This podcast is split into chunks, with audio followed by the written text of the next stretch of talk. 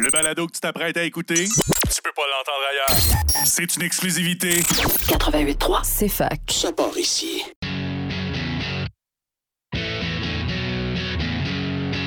La centrale sportive. Avec votre animateur, Jérémy Lasselle. Mesdames, Messieurs, bonsoir et bienvenue sur les ondes du 88.3 CFAC, votre animateur Jérémy Lasselle en la direct de la centrale sportive. Et bien sûr, on parle de quoi ce soir? Ben, On parle de la blessure de Kirby Dack et du Canadien Montréal. On parle des divisions dans la Ligue nationale. On parle de la grosse carte de UFC qui s'en vient déjà ce samedi 21 octobre. Et aussi, on se parle des nouveaux sports aux Jeux olympiques qui auront lieu en 2028 à Los Angeles. Alors, mesdames, messieurs, bienvenue dans la centrale sportive. Et sans plus attendre, je vous envoie avec deux de mes collaborateurs, mes collaborateurs hockey et UFC, Sheldon Saint-Louis et William Ségouvin.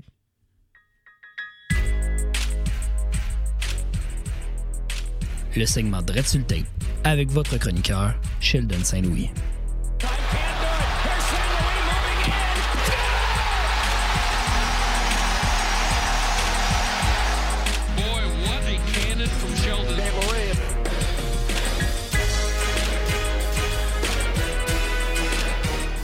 Bonsoir, bonsoir. Bienvenue sur les ondes du 88.3 CFAC avec votre animateur Jérémy Lasselle. Bonsoir, mon cher Sheldon. Bonsoir, bonsoir, ça va bien? Ça va bien, toi? Un peu enrhumé, ça va super bien. C'est correct, ça le fait en masse. De l'autre côté de la table, nous avons William Messi-Gauvin. Salut, mon Will. Salut, ça va? Ça va bien, toi? Top shape. Oh, oh, oh, messieurs, top shape, top shape. Plus en shape que Patrick Kane, mais garde ça, on n'embarquera pas Ah là-dessus. non, il, il est correct, il peut juste pas jouer parce qu'il n'y a pas d'équipe. Ah, ça, c'est la correct. C'est correct. Ça, ça le fait en masse. Ça le fait en masse.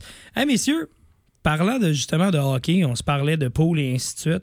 J'ai pas le choix de vous demander tout de suite l'avis de- d'experts comme vous. euh, savoir qu'est-ce que vous pensez de la blessure euh, de Kirby Dack. Et on va commencer par quelqu'un qui s'y connaît dans cette blessure, hein, Sheldon? dis ça parce que j'ai plus de genoux. Exactement. Euh, Que, que- que penses-tu de cette blessure? Ça va être long, man. Ben, ça dépend, là, tu sais. Mais oui, c'est la saison, est- sa saison est terminée, obviously. Beaucoup de gens. Mais tu sais, c'est- aujourd'hui, avec la médecine, c'est moins peu parce que il savait arriver il y a peut-être 5-10 ans. Euh, Kirby Dack n'aurait jamais été le même joueur qui a été, mettons, dans les deux matchs qu'on a vus. Là. Bah, définitivement. là. Mais, Mais- dans, la, dans, la, dans les quatre périodes qu'on a vues, parce que Ouais. dès, dès le début de la deuxième, c'est là qu'il s'est fait blesser. là. Exact. Mais là, tu sais, avec les, les, miri- les miracles de la médecine moderne, ben, euh, il, ça va y prendre un an, mais il devrait revenir euh, top shape l'année prochaine.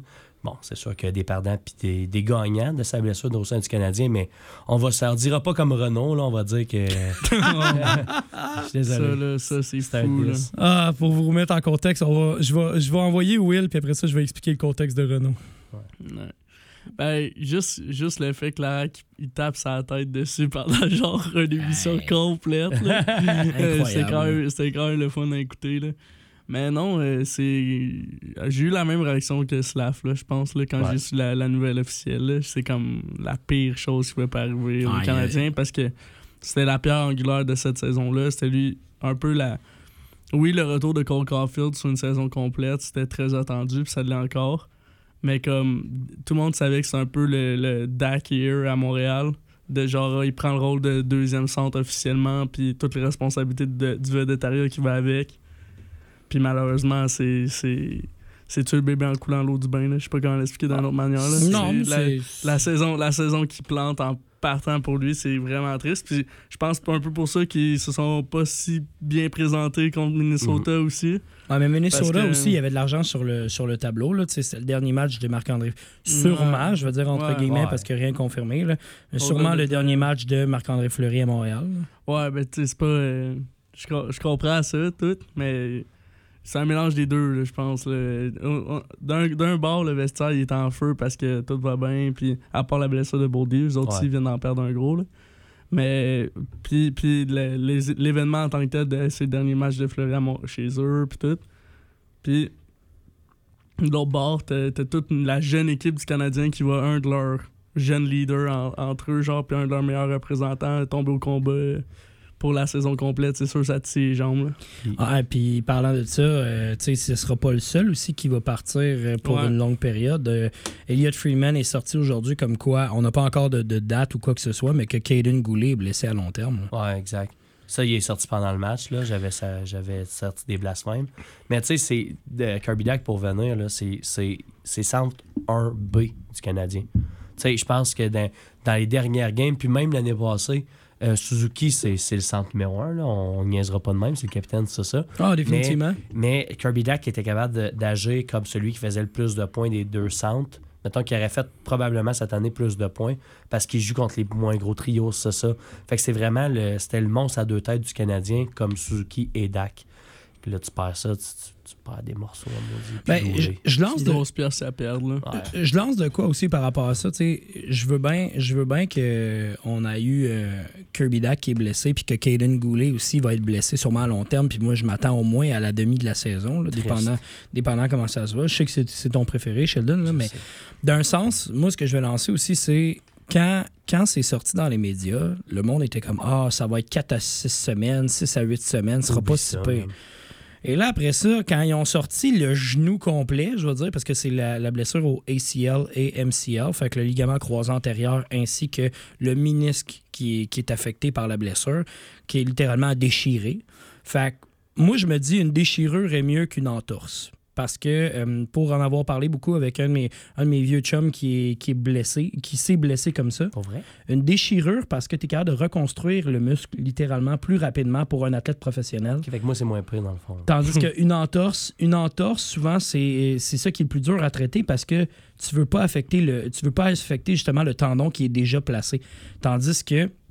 Parce que j'ai, comme je vous dis, j'ai un de mes collègues qui s'était blessé en ski puis qui s'était déchiré littéralement le, le- le ligament croisé antérieur, puis qui nous disait, qui, qui s'est fait dire justement par ses médecins, la meilleure manière de guérir, souvent, t'as mieux te le déchirer au complet. Comme ça, après ça, la réhabilitation se fait vraiment sur un nouveau tendon créé. Ouais, ça, c'est quand t'es es un athlète. Quand t'es un professionnel. athlète professionnel, à la maison, ne C'est faites ça, pas ça. phrase. quand t'as dit, toi, c'est quand t'as dit moi, c'est moins pire, j'étais comme Sheldon, t'as oublié la, la phrase. Athlète professionnel.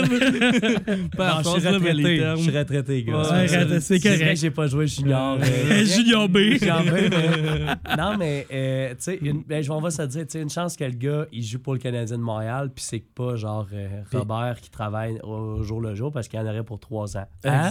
J'ai Exactement. Dit ça à moi-même. C'est correct, c'est correct. Mais moi, ce que j'allais te lancer aussi, c'est une chance que son agence pas euh, Renaud Lavoie, on s'entend.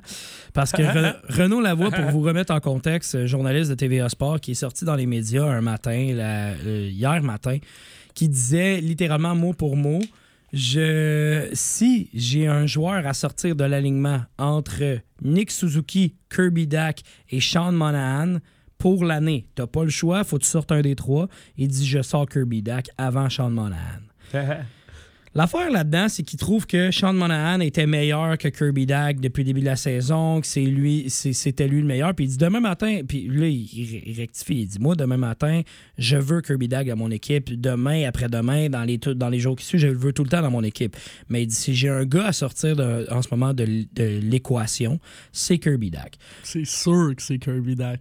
Puis en plus, il dit, si, il parle de genre, s'il y en a un des deux qui se blesse pour toute l'année, je préfère que ce soit KirbyDak. Ça, ça se, ça se dit pas, Ça, ça, ça, ça, ça a été dit ça. Ça a été dit, ça, ça. se dit, ça se dit pas. Puis Puis l'arrêt Non. qui le met on repeat, Ah qui ouais. monte à tous les invités qui arrivent au show. On va refaire jouer l'enregistrement. ah, puis tout le monde a fait comme Hey, non. il voulait peux- chercher une réaction solide, Ben mon oui, puis. L'affaire là-dedans, c'est que, je, mettons, je peux comprendre son, je, mettons, je peux comprendre son opinion, mais c'est un, un- exercice d'esprit qui sert à rien. Mhm. Dans le sens que je peux comprendre qu'ils disent, à l'instant T, si tu veux gagner une game live, j'aime mieux Monahan que Dak. Puis même C'est- oui, c'est ça, c'est debatable. C'est genre, c'est ton opinion. Ouais. Moi, je pense que t'as fuck all raison.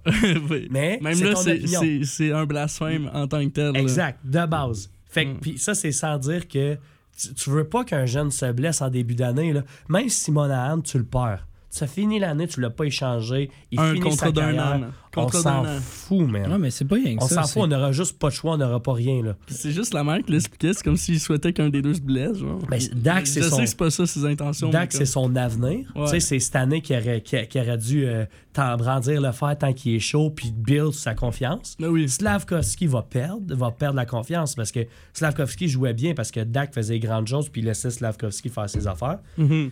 Fait que tout le monde Prenait de perd, la là. place. Exactement. Slavkovski a de la misère avec Newhook parce que, ben, un, c'est de l'adaptation, puis deux, c'est pas le même type de joueur. Newhook est rapide, c'est ça. C'est un joueur C'est un quand même C'est simple. quelqu'un qui complète un, un trio, un- duo euh, à Newark. Puis Slavkovski aussi en ce moment, c'est ça. C'est Ben quelqu'un oui. qui complète quelqu'un d'autre. Tandis que Dak était capable de gérer tout le jeu, ça, ça. Puis après ça, faites vos affaires, moi, je vais vous repérer. Ouais. C'est, puis Dak, est bon pas pour si- faire connecter les, les joueurs. Exact. Puis, Dak. euh, Dak puis Suzuki ont à peu près, je dois dire, pas le même style, mais c'est deux gars qui sont pas, sont pas les plus rapides. C'est pas des gros patineurs. Mhm. C'est- Mais par contre, il permet, ça permet de voir le jeu, d'être comme un peu des corps arrière, si tu veux. Ouais. C'est pas ton défenseur, c'est vraiment tes deux centres qui vont gérer ton jeu. Puis ça, perdre ça, ben, ça, ça fait mal. Là. La comparaison avec euh, Ryan Getzlav est- était évidente. Là. Ouais. Même que je- c'est une version plus euh, de nos jours de, de Ryan Getzlav, plus rapide, plus de main, euh, meilleure protection rondelle, meilleure entrée de zone. Euh, je dis pas qu'il est meilleur que Ryan. Getzlav, c'est juste que dans la fluidité de- du joueur, il- Ça a des flashs. Ouais, il y avait des flashs de, de, de quelqu'un qui a le potentiel d'a- d'atteindre les niveaux d'un d'un Ryan Getzlaff. Puis de, de manière plus dans un style de jeu plus évolué et plus adapté à aujourd'hui. Mhm. C'est triste de voir des blessures comme ça répétitives sur quelqu'un. J'écoutais BPM, j'écoutais Martin Leclerc justement aujourd'hui. Puis, puis on dit toute la même affaire dans le fond. C'est Mhm. juste triste de voir que euh, c'est un joueur t- tellement talentueux, mais qui n'a jamais fait de saison complète depuis qu'il joue dans le junior. Non, c'est effectivement, puis surtout avec sa blessure en plus au poignet lors du championnat mondial junior avec Hey, Team ça, Canada, ça- ça, ça, ça a fait mal là aussi. Un autre moment ouais. où il était supposé occuper un grand rôle. C'était supposé être il- le meilleur joueur de cette, Oui. de cette De- édition-là. De cette, ouais, exact. De, puis qui qui se blesse au premier, il se blesse au premier match littéralement. Ouais. là. dans, dans, dans le training, euh, dans le 10 minutes avant le début du match, il se blesse là, à un poignet, littéralement. Fait tu sais, Kirby Dak, au niveau, au, au niveau de sa présence dans le Canadien de Montréal, où ce que justement, ça aurait pu être, je veux dire, un atout majeur pour le Canadien Cette saison. cette saison. Tu viens littéralement de remettre, je veux dire, je vais dire, je vais dire ça comme ça, tu viens de mettre le nom du Canadien dans le chapeau pour Celebrini pour le top 1. Direct. Avec sa blessure. Il y a pas Eiserman aussi qui est fort. Ouais, il y a Eiserman aussi qui est Cole présent. Eiserman. Fait que, tu sais. C'est un bon nom de famille. Ouais, mais il est pas écrit de la même manière. C'est? EI. Ouais. Ah, oui, qui, qui, qui, ouais, je Ouais. vois, je vois c'est qui. Ok, un, ouais. un Américain, je pense. Celebrini, c'est un, c'est un Canadien, je pense. Ouais, euh, c'est un Canadien. J'ai dit c'était un Italien. Mais, il, joue avec, il joue avec Clay Hudson à BU. oh, mauvais. Mais je vais vous revenir Nasty. Au- au retour de la pause, je vais vous jaser un peu parce que j'ai sorti les deux statistiques des gars entre euh, Sean Monahan et Kirby Dak pour vous prouver pour vous prouver à quel point dans les dernières années, je veux dire dans les cinq dernières années, oui, OK, au, au niveau pointage, peut-être que Sean Monahan a une, une- Dans les cinq dernières années. dans les cinq Quand dernières Dak années. avait 17 ans. Ben, si je me fie 2019-2020, fait que 1, 2, 3, 4, 5. Monahan, il a fait 82 points. Oh là L'autre là. s'est blessé on, au va, on, va, on va rendre les stats. Je veux dire, je veux dire depuis la saison on va reculer, 2019-2020. on va reculer jusqu'à temps que ça soit le plus serré possible. La vraie. Je pense que c'est ça que Renault il a fait au début. ouais. Il, a fait, il a fait ça à Mais 4 même- points junior, mais tu sais, c'est junior. L'autre qui joue dans L'année passée, il y en a un qui renaît à 53 points 82 games, puis l'autre qui renaît à 55 points en 82 games. Ouais. L'ai déjà fait le calcul, là, puis il renaît à peu près au même, au même niveau. Là. On s'en parle au retour de la pause sur les ondes du 88.3 c'est- c'est fac à la centrale sportive. À la centrale sportive, on part toujours sur les chapeaux de roue.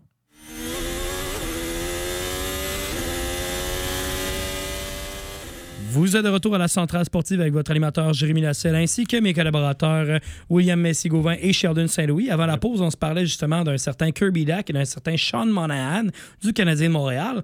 Et là, ben, euh, les gars, j'ai sorti les statistiques puis euh, j'ai mon, je vais dire seulement mon conseiller spécial en statistiques de l'autre bord de la table, en William Messi-Gauvin.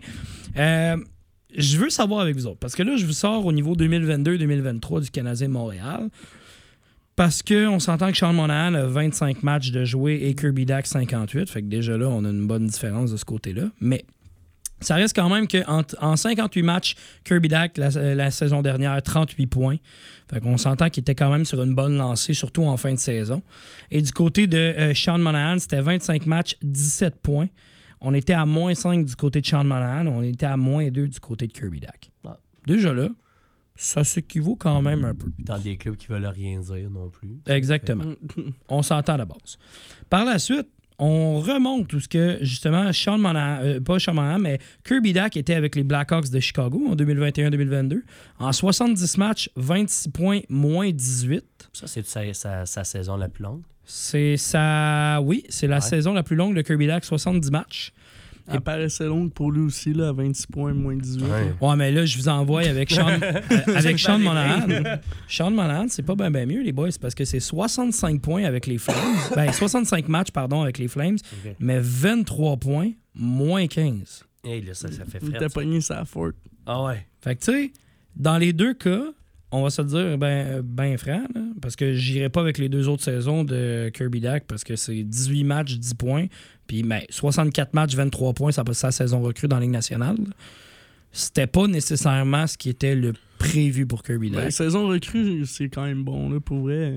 Tu- ouais, tu, roules à peu près à 30 points à ta saison recrue. Je veux dire, quand, que- quand Kéké a fait ça, on capotait. Là. Ah ouais, c'était le prochain Jean Béliveau. Ouais, puis, puis- puis si je me fie Ben, ça a été Pas dit, je. Qui je- qui a dit ça? Aïe! Toi? Non, non, j'ai jamais dit ça. Mais, hey, j'écoutais, j'écoutais On Jase, puis euh, genre, euh, il relatait le fait que beaucoup de monde, il disait que c'était pas le prochain Jean Béliveau, mais qu'il avait des airs. Oh non, Oh, j'en ai- parce qu'il souriait man. gros. Ben, il était grand- content. un il grand son. Ah, qui ouais. faisait Oh des caps my dans les Là, avec ses doigts, Hey. puis qui checkait ses chums. Ah, ça, c'était Ben juste oui. mauvais. On peut-tu se taper, on peut-tu, genre, ah, man. Moi, je l'ai- Taper ses doigts d'avoir trop aimé ce joueur-là. Ah, moi, moi, je Ah l'ai ouais. dit à base. Moi, quand ils ont repêché Kotkaniemi, j'ai toujours pensé que c'était une erreur parce que moi, depuis le début, je voulais Brady Kitchuk. Ben, tu sais, ça Brady répète. un- Kitchuk depuis le début? Ah, depuis le début. Moi, Ah, j'étais ben un oui. gros Moi, je fan voulais- de Brady Moi, je voulais Kitchuk. Quinn Hughes.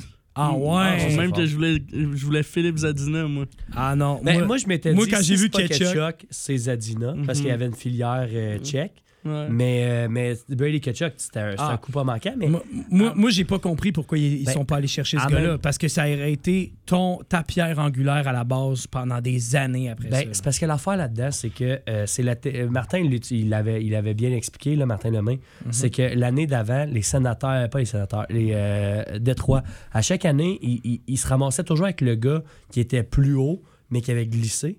Ouais. Fait que l'année de Cider, ils ont fait non, non, fuck, on va prendre le joueur qu'on veut. 2020. 2019, ça. Ouais, je pense que c'est Cider, c'est ça.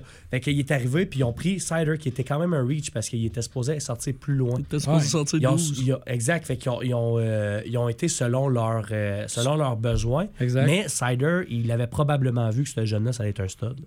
La Mhm. différence, c'est que le- la- la- l'affaire, c'est que les Canadiens ont dit nous, on a besoin d'un centre. On est, on, Marc euh, Bergevin le disait on n'est pas capable de repêcher mon- un centre. Pas le choix de le, de le drafter. T'es supposé sortir 18e. Exactement. Il Fait- était, non, il était supposé être 11e. 11e? la centrale, il, Ok. était, on- il était à 10-11. mais ça reste quand Il a même. que- droppé gros à- dans, avant la- dans le dernier trois semaines. là. Ouais, exact. C'était fou, là. Il Genre... a, il y a énormément droppé. Puis c'est là que moi, je me dis pourquoi tu sais, ils sont allés chercher un centre qui, justement, était même pas. te- à- vers la fin, justement, il était même pas considéré dans le top 15 Mais de, de la centrale de la LNH. L'affaire là-dedans, c'est que ça.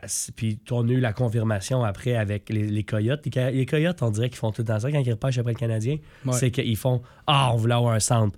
Fait qu'on va repêcher Barrett Ayton. Mhm. Fait que c'est là qu'ils ont repêché Barrett Ayton. Puis Ayton est encore plus bas. Il est genre, Kotkaniemi était 10e, Ayton était comme 15e. Ils l'ont repêché comme quoi à Mais 5. draft de défenseur. Ouais. Draft de défenseur. Définitivement. là. Noah Dobson qui est sorti. euh, T'es en bas, là. ouais. T'es 8. Kendra Miller qui est sorti. Ouais. Euh, C'est vraiment, c'est vraiment ouais, plus bas pour Rasmus ça. Dahlin, c'est le first overall pick. Rasmus, Quinn Hughes. Ouais. Ça, cette gang-là. Là. Evan Bouchard, Eh. top 10, c'est vrai? Ah, fait que c'est ça. C'est que- un gros draft de def. Fait qu'ils ont repêché selon leurs besoins. Mais la différence, c'est que tu repêches selon tes besoins, oui, si le talent il est bon, puis si tu as confiance en le joueur. Kotkaniemi, il avait confiance, mais c'était. Il était même pas allé le voir. Mais le gros problème, c'est que je pense qu'il a, il a pas Eh oui, il jamais dû. Ouais, ils l'ont a- vu. il y avait. Là, où ils l'ont rencontré. là. Eh oui. Non. T'es le Canadien de Montréal, tu Hey. t'arrives pour pêcher troisième. Mais- mais ça me bat. non, ça, ce que je veux dire, c'est.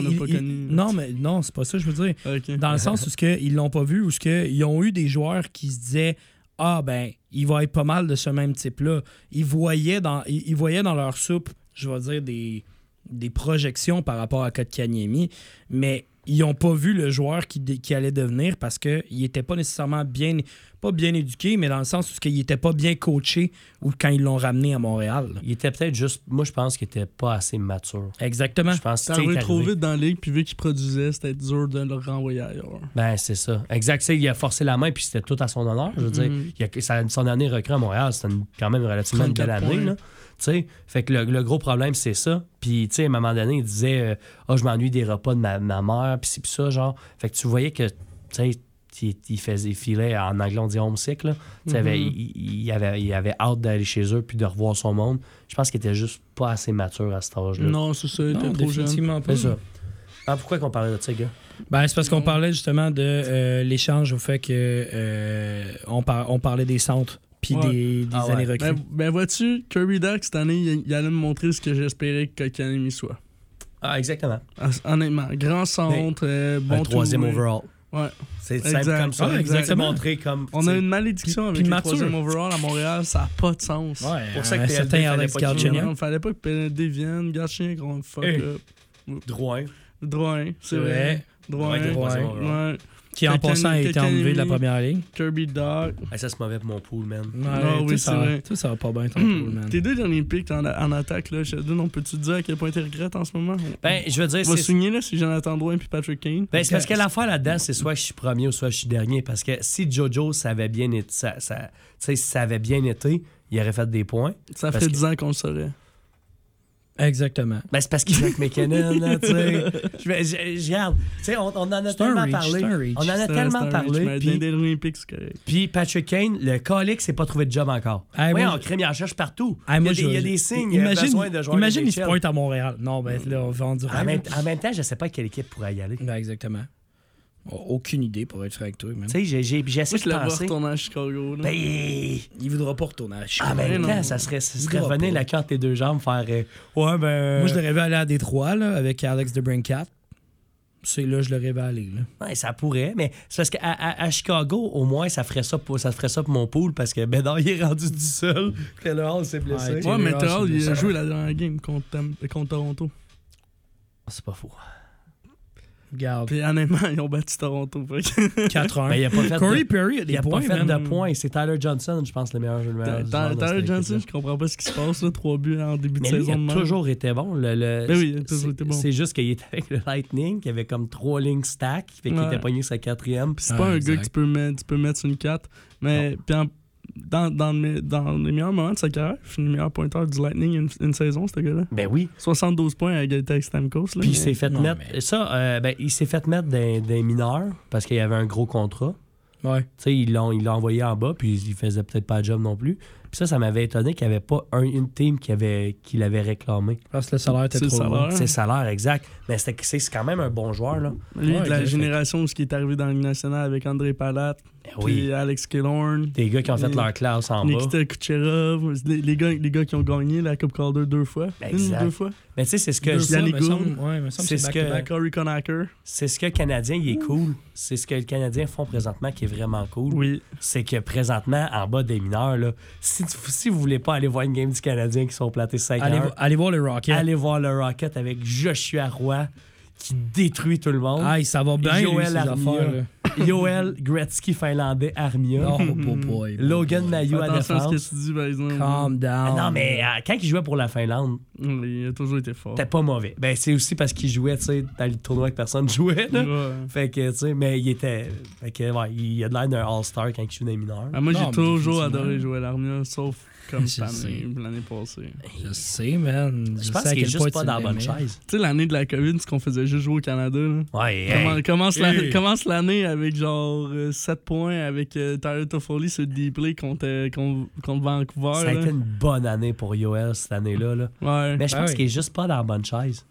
C'est un. C'est quoi sa chaise? Aucune idée, man. Il y en a pas J'ai aucune chaise. Il idée. y en a plus de chaise. où sa chaise? Il est le- parti, là. Il est sur un premier trio live, il est heureux là. Oui, je suis d'accord, mais je veux dire, si mettons je suis dans la Ligue nationale, c'est parce que c'est un gars-là le problème. C'est un choix de première ronde, là.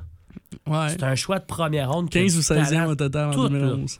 Mais euh, il aime, pas qu'il aime ça, le hockey. C'est pas ça ma question, là, mais je veux dire. Mais oui, c'est ça la C'est question. ça la question. Oui. hein. C'est parce qu'il aime ça jouer pour son pays, ça paraît. Il fait des points, il a de l'air d'un d'un Ah, mais c'est magistrat. justement, retourne dans ton. Ce que je veux dire, c'est retourne, retourne dans ton pays, jouer avec ta gang. là. ça te tente plus de jouer en Amérique du Nord, retourne, Non, non, retourne mais dans ça, ta place. là. ça ferait juste que. Attends, sorry, Sheldon, je pensais pas que t'allais t'étouffer de même. Non, mais, non, mais il veut pas Retourne dans ton pays.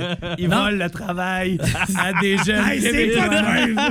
C'est pas de même, je l'ai dit! Non, mais c'est dans le sens, il, il aime pas, il aime pas être ici. Tu le vois, il Non. est avec le Canadien, il est écœuré d'être ici. Là, c'est drôle parce qu'il y, a un- il y a un but en ce moment euh, dans le match de- du Rocket. C'est 4 à 2 en ce moment pour les Je Americans pense qu'il y a 4 Rochester. buts en 4 games. Là. Il y a 3 buts en Euh, 4 la- Les Americans sont forts, par contre. Ouais, ils sont forts. Rochester. Ils sont forts, mais, mais c'est ça, genre, pourquoi t'es là? Pourquoi, ça, te- pourquoi tu restes dans la Ligue nationale, dans la Ligue américaine, quand tu sais que ça te tente plus, t'as plus la passion, t'as plus la flamme d'être ici? Ben, parce qu'il l'a peut-être encore. Ben, Parce qu'il gagne peut-être plus avec le Canadien, parce Parce qu'il demande gagne un 3 échange. millions. Moi, à 3.4, euh, je serais down de rester dans la ligue, même si je suis plus down. Hey, moi, honnêtement, Un peu normal, sauf que t'es capable d'aller faire ça dans ton pays? Ça, c'est pas à une- 3.4 millions. Hey, c'est une question. Jamais. moi, à 3,4 millions, là, je fais de l'autobus all day all night. Ah, Je m'en fous. Là. Hey, 3,4 millions, jamais tu retournes chez vous. Mm, ouais. Crème, t'as un, billet de loterie entre les mains. ben, c'est Mm, littéralement. je- il y a ça. Tu sais, fait que. Mais on- on- pour parler de positif, là, t'avez-vous vu les, les propos du, justement du, chef, du l'entraîne- l'entraîneur du, Jean-François. euh, Jean-François. Ah, ouais, oui. sur, euh, sur euh, Joshua Roy. Ben oui. Ouais. Comme quoi qu'il y a 80% de la ligue, la, la ligue, il n'y a pas. Y a Ah, pas mais c'est Stéphane Gien qui a dit ça. Ben, c'est l'ex-entraîneur du. Ouais, Ouais, du- c'est l'ex-entraîneur. Stéphane Gien. Exact, Julien. Ouais. C'est ça. Ouais, Stéphane. Ouais. Il disait que 80% des joueurs n'avaient pas ce que Kirby. euh, pas Kirby, excuse-moi. Joshua. Joshua, Joshua il a, là. Un gros hockey IQ puis tout. là. Ouais, il dit, il dit il fait partie. Il pourrait. Il ferait déjà partie de l'élite de la- Ligue nationale en termes de vision de jeu. Mhm. Puis en termes de force physique, genre, il est, il est dans la ligue américaine, puis euh, il, est- il est Il est pas correct. déclassé, il est correct. Mais la manière qu'il parlait, c'est que Joshua Roy, il a, il a- le hockey IQ puis les skills, il les a toujours eu. Ouais. C'est c'est la- l'aspect mental de toujours vouloir Mhm. la, la volonté. Puis là, il, il semble l'avoir trouvé en ce moment parce qu'il est dans la Ligue américaine puis il y a, il y a de la volonté, ça n'a pas de sens. Sa game deux- à 200 pieds qui était améliorée, il l'a Mhm. il l'a fait. Hey. Il l'a fait. Ben, c'est pour ça qu'il gars, première année chez pros, il est capable de jouer en D-play dans la Ligue américaine, faut le faire. Ben oui, puis il jouait, ben, tu sais, il jouait avec Connor Bedard au, Ouais. euh, au euh, jeu- junior, puis il était Il était sur D-play tout, le- Ben oui. tout le long du World Junior avec son, son ancien coéquipier Tyson Hines. Ouais. qui était, qui était euh, un des meilleurs défenseurs de la, la, la GMQ l'année dernière. Puis l'autre truc qu'il fallait qu'il améliore, c'est la gestion de sa masse corporelle. Ouais. Puis la manière que Stéphane Gien avait l'air d'en parler, c'est que c'est encore ça son plus grand défi. Même si Jean-François d'un bord, il dit Ah, mais il y a, il y a la charpente pour jouer dans la Ligue nationale, Mhm. puis il a pas peur de jouer contre des professionnels. Je trouve que il- la manière que Stéphane Gien parlait à Martin, euh, Ben, Julien, c'est son ex-entraîneur, puis il y a rien, il peut, il, il sait pas le mettre en dessous du boss, mais mettons, Hull, il dira pas que, ouais, là, il manque un peu de charpente, Ouais. c'est ça. Il va le dire à l'interne, mais il dira jamais ça. ouais. Puis tu sais, même si Stéphane Julien, il dit pas ça non plus pour le, pour le blaster. Au contraire, Ben c'est vraiment non. pour dire genre, il fait une bonne Ben job. c'est son ex-entraîneur, C'est sûr ça, qu'ils sont, ceux sont encore en contact. C'est son poulain, ouais, c'est ça. c'est- Ça a été son poulain pendant trois ans. Puis là, Joshua part de, Ah, exact. Puis Joshua part de loin. Dans le Ben sens oui. que ce gars-là, tu sais, il s'est fait repêcher premier overall dans la Ligue junior majeure. Puis il s'est fait repêcher 5e ronde dans, dans la Ligue nationale. Parce qu'il y avait parce que ses premières années dans, dans la Ligue junior majeure, il s'est pogné le beigne. Sa là. première année Sa avec première Saint John. année. Il s'est pogné le. Mais il voulait pas était- jouer à Saint John non plus. Il était au-dessus de ses affaires, c'est ça, ça. Puis c'est quand il est revenu que là, il a compris que ben, quand il s'est fait repêcher 5e overall, euh, 5e round, il a fait Hi! Ben, ça, ça, encore, le train, ça, encore une fois, c'est c'est drôle parce que ça a été. euh, c'est- C'était une question d'éligibilité. Parce que. D'éligibilité. D'éligibilité, parce que le Canadien voulait l'avoir déjà à base dans cette année de draft-là. Puis on a demandé à la Ligue nationale. Puis si je me trompe pas, c'est comme 6 ou 8 Ah, jours. il était à- en termes de jours. En, en termes de jours qui étaient très, très limite parce qu'il y avait d'autres équipes qui le voulaient. Mhm. Puis finalement, ils, ils ont, finalement, ils ont accepté. Fait que le Canadien l'a repêché cinquième ronde. Exact. Parce que si tu veux mon avis, l'année d'après, ben, il a fait sa saison de 119 points. Il sortait, il, il Mais- sortait top 10, Il sortait top 15 top 10, l'année d'après. Oui, mais cette année-là n'aurait pas arrivé s'il n'avait pas été repêché. Non, non, non, je suis entièrement d'accord avec C'est toi. l'échange de- l'échange de Saint John à Sherbrooke, ça, je pense que ça l'a vraiment Ben oui. aidé. Ben, t'es un kid de la Beauce, là, Ben, t'en vas jouer- tu t'en vas jouer à Saint John à Et 16 ans. J'ai les statistiques pour vous autres. Tu sais, littéralement, sa première année, c'est 44 points en 60 matchs avec les, les Sea Dogs. Après ça, 17 points en 15 matchs pour Sea Dog- avec les Sea Dogs avant son échange. Quand il se fait échanger euh, à Sherbrooke, c'est 18 points en 20 matchs. Puis euh, par la suite, c'est 68 points en 66 matchs avec la- sa deuxième. euh, 68 points, je l'ai ici, là, bougez pas. On bouge pas. On est pas là, bien en loin. Ah, il n'y a pas de trouble, au contraire. Je l'ai. J'avais. Je lisais les passes, messieurs. J'avais pas les c'est points. Ça, ça pas, là. J'avais pas les points. Hey. Hey, juste les passes. Je vous reprends. Mais, mais, mais semble qu'il y avait beaucoup de points à ça.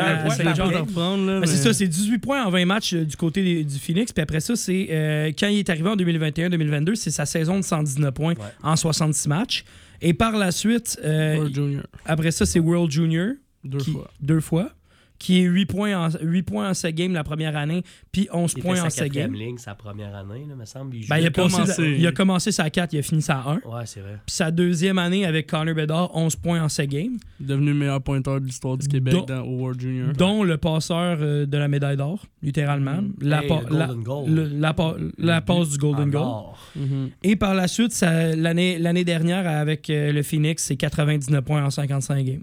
Puis 24 points en 14 games de série. Je suis vraiment content qu'il fasse ses classes dans la Ligue américaine. Parce Ouais. que, tu sais, j'aime j'aime vraiment ça, le fait de faire ses classes. Tu sais, longtemps, le Canadien, tu voulais pas envoyer le monde à, à- à- aux Ice Dogs.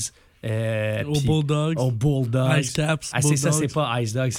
Encore une fois, Caps, Saint John. les- là. Saint euh, John's. Puis même, même le Rocket, dans les premières années, avec Lefebvre, quand il était là, tu voulais pas envoyer personne? Lefebvre, il était Ah, Man, là pour développer. pas. Parle-moi-en Ah non, non, gagner, ça sert à rien, Jay. Parle-moi-en pas, man. Gagner, c'est overrated. Il va se mettre à, il va se mettre à rager. Là. Puis, tu sais, Ah. ça, a comme- ça a commencé à changer quand Joël Bouchard il était là. Exactement. Bon, Joël puis Payling, c'était rough. Mais. Ben non, au contraire, parce que oui, au début, non, c'est Dale Weiss. c'est? Dale c'est Dale Weiss. c'est. Dale Weiss. Parce que quand Payling est arrivé dans la Ligue américaine avec justement Joël Bouchard, c'est- là qu'il a commencé à faire des points. vrai. Puis finalement, ben, ils l'ont pas remonté à Montréal, puis il s'est fait échanger. Mais je pense que la meilleure affaire du, du séjour de Joël Bouchard à Montréal, c'est le fait qu'il y a né Jean-François Hull. Ouais. Ah, 100%. définitivement. Définitivement. Jean-François Hull, aujourd'hui, tu le vois faire, puis tu fais Colling, cet entraîneur-là, il peut aller loin. Là. Jean-François Roux, je le regarde aller, puis la Moi, fait coach, penser la qu'il Gros. parle. Benoît, Benoît Gros, oui, Ben mais ouais. je trouve qu'il me fait penser à Guy Boucher. là. Aussi. Guy Boucher avec les Bulldogs dans le temps, là, on était kids, là, mais comme c'était Ouais, quelque chose. vrai, là. ça. Puis de- tu dis quelqu'un qui fait ses classes de, dans la Ligue américaine, tout. Patrick dans le temps, là, il a été dans la Ligue américaine. Il a Puis- performé un point par game dans la Ligue américaine avant d'avoir ses chances dans. Puis passer proche de mourir dans la Ligue nationale. Puis Pacioretty, il a dit un statement. Il a pas dit grand-chose que j'aime, mais il y a une affaire que j'adore, c'est genre, vous me, vous me montrez quand vous allez me donner du temps de glace. Ça me dérange pas de jouer 50 matchs de plus dans la Ligue américaine, mais si vous me montez, vous me montez pour que je joue, pour me donner chance. Ouais, li- ben, littéralement, littéralement, quand il était avec les Bulldogs, c'était quand même. J'ai ses, j'ai ses statistiques avec Guy Boucher. Avec. Desharnais, le, le duo Desharnais et avec Hamilton. Ben, Moi, je vais vous le dire, Desharnais, c'est. Des- Desharnais, c'est 78 points. Brock Trotter à, Brock 77 Trotter. man. à 77 points. Le, trois- le troisième meilleur pointeur de l'équipe, c'est Piqué Souban avec 53 points. Ah, AHL All-Star, man. Eh, Mais ça, c'est fou, hein? Ben tu vois cette Maxwell. classe-là. Ben Maxwell. Hey, ça, c'est tout. du- Ça, c'est. Mettons, Pacioretty, premier, premier, euh, premier allié du Canadien. Ouais. Desharnais, premier centre du Canadien. Piqué, premier défenseur du Canadien. gars, qui a été, qui- gars qui a eu la chaise de premier centre du Ah non, Canadien, mais oui, mais oui. qui aurait, aurait jamais dû être premier centre dans, une équipe de Tu Ligue comprends ce que je veux dire. Ouais, je, vais vous, je vais vous donner. le- Dans n'importe quel club, Pacioretty, c'est pas ton premier allié. Dépend lesquels. Dans à une Tout- certaine époque, dépend lesquels. là. Dépend Ouais, exact. Mais ce que je veux dire, c'est que si t'as Desharnais puis Pacioretty, c'est ton deuxième, troisième trio. Ben, Pacioretty, deuxième trio, là, il descendra Mhm. pas plus bas que ça. Mais si t'as ces deux-là, c'est ton deuxième trio, t'as un maudit club. là. Ah, mais ju- Ouais. juste déjà là, dans le club de- des Bulldogs d'Hamilton là, en 2009-2010, là, c'est David Desharnais, euh, Piqué Souban, t'avais Ben Maxwell qui a fait un peu la navette entre la Ligue nationale et la Ligue Je Ah, pense que genre- Ben. Je sais même pas si, même Tom- pas s'il y a 10 games. Tom Pyatt, Ah, Payet, ouais. Tom. Pyatt, Ryan White, Yannick Ouais. Weber, Ouais. Mathieu Darche, Mathieu. Darche, Mathieu Carl. Par- C'est pas, c'est pas le même. là. Non, c'est Mathieu Carr puis Matt Carr, c'est pas les mêmes. Non, c'est pas le même. Par la suite, Sergei Kostitsin, Ouais. Hey, Ma- Max. Pacioretty, ouais. puis Marc-André Bergeron. D'un but, tu Ah. euh, Peter Meyer, Euh, non, dans les buts, c'est Robert Dalmas. Robert Meyer. Robert Meyer. Ah, Robert. C'était proche, Ouais, ça mélange les deux. Gabriel Dumont. Ouais, Gab Dumont, man. Gabriel Dumont. L'année Ma- d'avant, il m'avait signé un hockey. Matt, Ouais. Da- Matt Ouais. D'Agostini. Benoît Pouliot. Ça, c'est tout du monde qui ont joué dans, dans l'équipe en 2009-2010. là. Ouais, mais Ah. Matt D'Agostini, Benoît Pouliot, euh, les derniers gars que t'as nommés, c'est parce qu'ils n'ont pas joué beaucoup de games dans a- c'est parce qu'ils ont été dans la Ligue nationale. Non, c'est parce qu'ils ont joué en série. La, la plupart de ceux que je viens de te dire, ils ont joué en série pour euh, le- les Bulldogs parce qu'ils étaient dans la Ligue nationale, justement. Ah, ok. Hey, by the way, je peux-tu faire un aparté, une petite parenthèse? Ouais, de vas-y. on Ben, fait juste ça depuis tantôt. Ouais, ben, c'est parce que j'aimerais C'est bien correct, on a du fun. Ouais, ben c'est parce que j'aimerais ça envoyer un message spécial à un joueur. Daniel Carr, tu peux-tu commencer à jouer, s'il vous plaît? Je suis une poque avec ton, ton nom décrit dessus. Ta signature, j'ai vraiment le goût qu'elle prenne de l'argent un moment donné, là. Ouais. Daniel Carr, quel joueur de Ligue américaine incroyable. Ah, puis je pense qu'il y a eu 20 bonnes games dans la Ligue nationale. Ouais, puis tout avec Montréal. Ouais. Ben, tu sais, il y a eu un stretch de game qui était All-Star.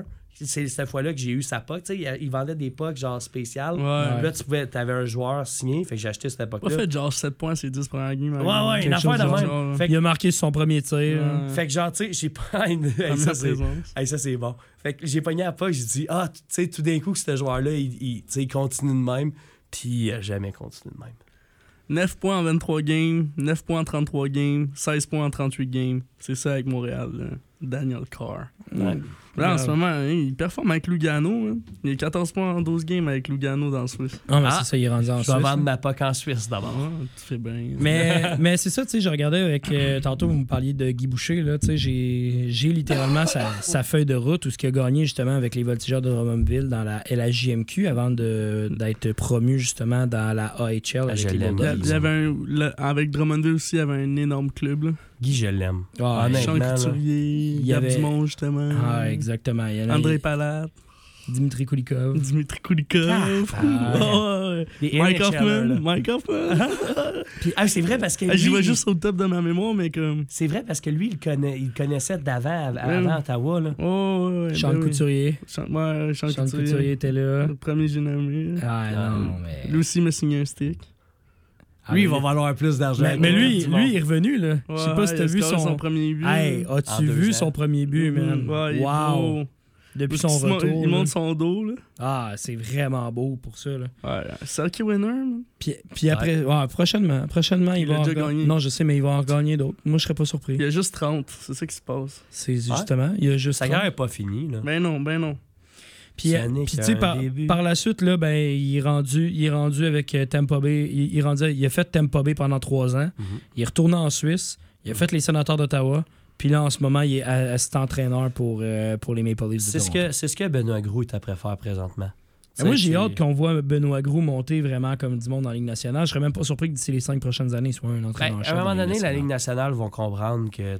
Faut euh, t'arrêter de garder ton country Genre club. Dallas Chaubai. ciao, bye, s'il vous plaît. Tu sais, tous ces, tous ces, tous ces entraîneurs-là, à un moment donné, il y en a qui vont peut-être Peter que- de Bauer. Hey man, rajouter Peter Laviolette dedans. Il a... Who? T'as gagné quoi?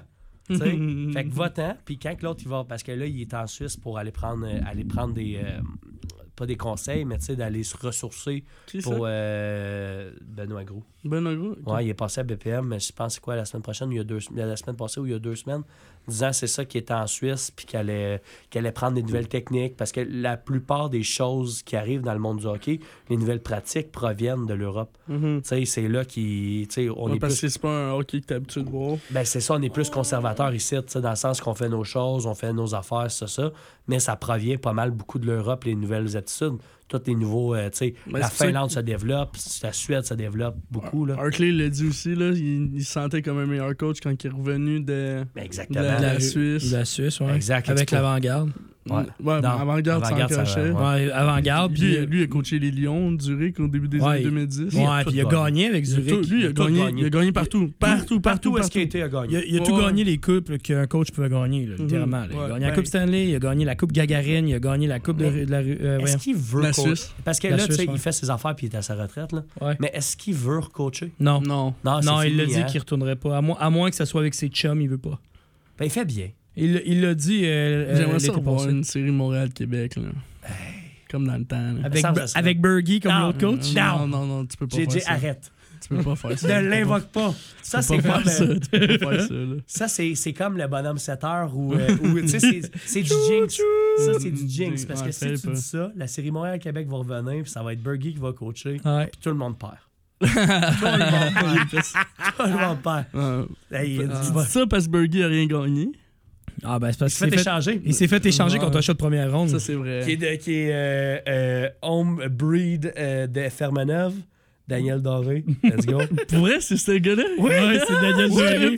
oui, c'est mon grand-père l'a coaché. Oh my god. Ah ouais, Oh, bon, mais, man. mais- mais- ma- mes oncles puis mes, euh, ma, ma mère étaient invités à son mariage. Oh ouais. Ouais, c'était un, un bagarreur, c'était un bon gars, mais il, il a pas fait grand-chose dans la Ligue nationale parce que ben, c'est un Ben, dans le bagarreur, temps, là. ben, dans le temps, t'es un goon, tu peux faire drafter Ah, first. T'avais Exact, t'avais je besoin de ça, T'es pas que- first overall, mais. Ben non, lui, c'était pas first overall, c'était un choix de première ronde. Non, Ils l'ont échangé pour un choix de première Ah, ronde. mais un choix premier round dans le temps, c'est quasiment un lottery pick aujourd'hui. Hey, Mais tu sais, tu sais quoi le pire? c'est que, ben, Bergie, il a fini son année. Mhm, il a signé avec les Nordiques. Ouais, ouais, ouais, je m'en Il est retourné. de ça. Ben C'est un peu, c'est un peu Ah, ça, comme c'est quand bon. Plekanec il s'est Ouais. fait échanger Ouais. à- au, Ouais. au Maple Leafs. Ça, Contre c'était Kirby fort, Reichel puis Renat Valiev. Ouais. Puis qui est un de venu, deuxième puis un shot de deuxième. Ouais, ouais. je sais pas qui, qu'est-ce qui est Mais devenu. ça, c'était un vol, ça. Ah oui, c'est un vol. Parce qu'il Il a, a joué pas fait 12 grand... games. Il a joué C'est 12 ça. games. Avec, Puis euh, je sais même pas s'il a joué en playoff, là. Oui, il a joué en playoff. Il a joué en. Ben, ça, score, ça, il- ça durait quoi? 5 games? Ouais, c'est Ça ça. a joué 5 games en playoff? Ouais, C'est quoi, c'est quoi aller cher- aller chercher un rental pour. Pour Le- perdre. Le en- fit, il était là. Il avait besoin d'un centre euh, une- Défen- de- défensif en profondeur. Ouais. Puis, en euh, Toronto, ils l'ont mis ça à 4 puis- puis, on puis le ça s'appelait le- Jean ou notre 4. Le choix de deux, c'est Jacob Olofsson. Exact. Ouais, c'est ça, je cherchais. Je savais que c'était un centre suédois. J'hésitais entre lui et Yoni Konen. Connaît. Ah, il y a Le quand même, Finlandais, il y a- quand même- Finlande. Ouais. Hey, il y a quand même eu 4 points en 7 matchs de séries éliminatoires avec Maple Leafs. Ouais, c'est ça. Il y a... Il avait son fit. Ouais, mais il était avec les Maple Leafs. Fait que c'était Ouais. max 7 games dans ce temps-là. Ouais, Exactement. puis surtout, il pognait qui? Boston? Ouais. Après, Ouais. après ça, il a signé avec l'année de Montréal. Kadri qui s'est fait suspendre, je pense. C'est l'année de, de l'échange de Rick Nash. Boston, Rick Nash à Boston, hein, ça vous a appelé. Ouais. Ça, c'est genre de. Plekanec à Toronto, Rick Nash à Boston, c'est des curses. Ça, c'est curse en moi. c'est des photos que t'es- t'es pas supposé voir. Est vraiment pas supposé voir. Ouais. Il y en a plein des gars de même qui ont joué dans des, de- Des- dans des, des clubs que tu t'attendais jamais à ce qu'ils aient joué. Là.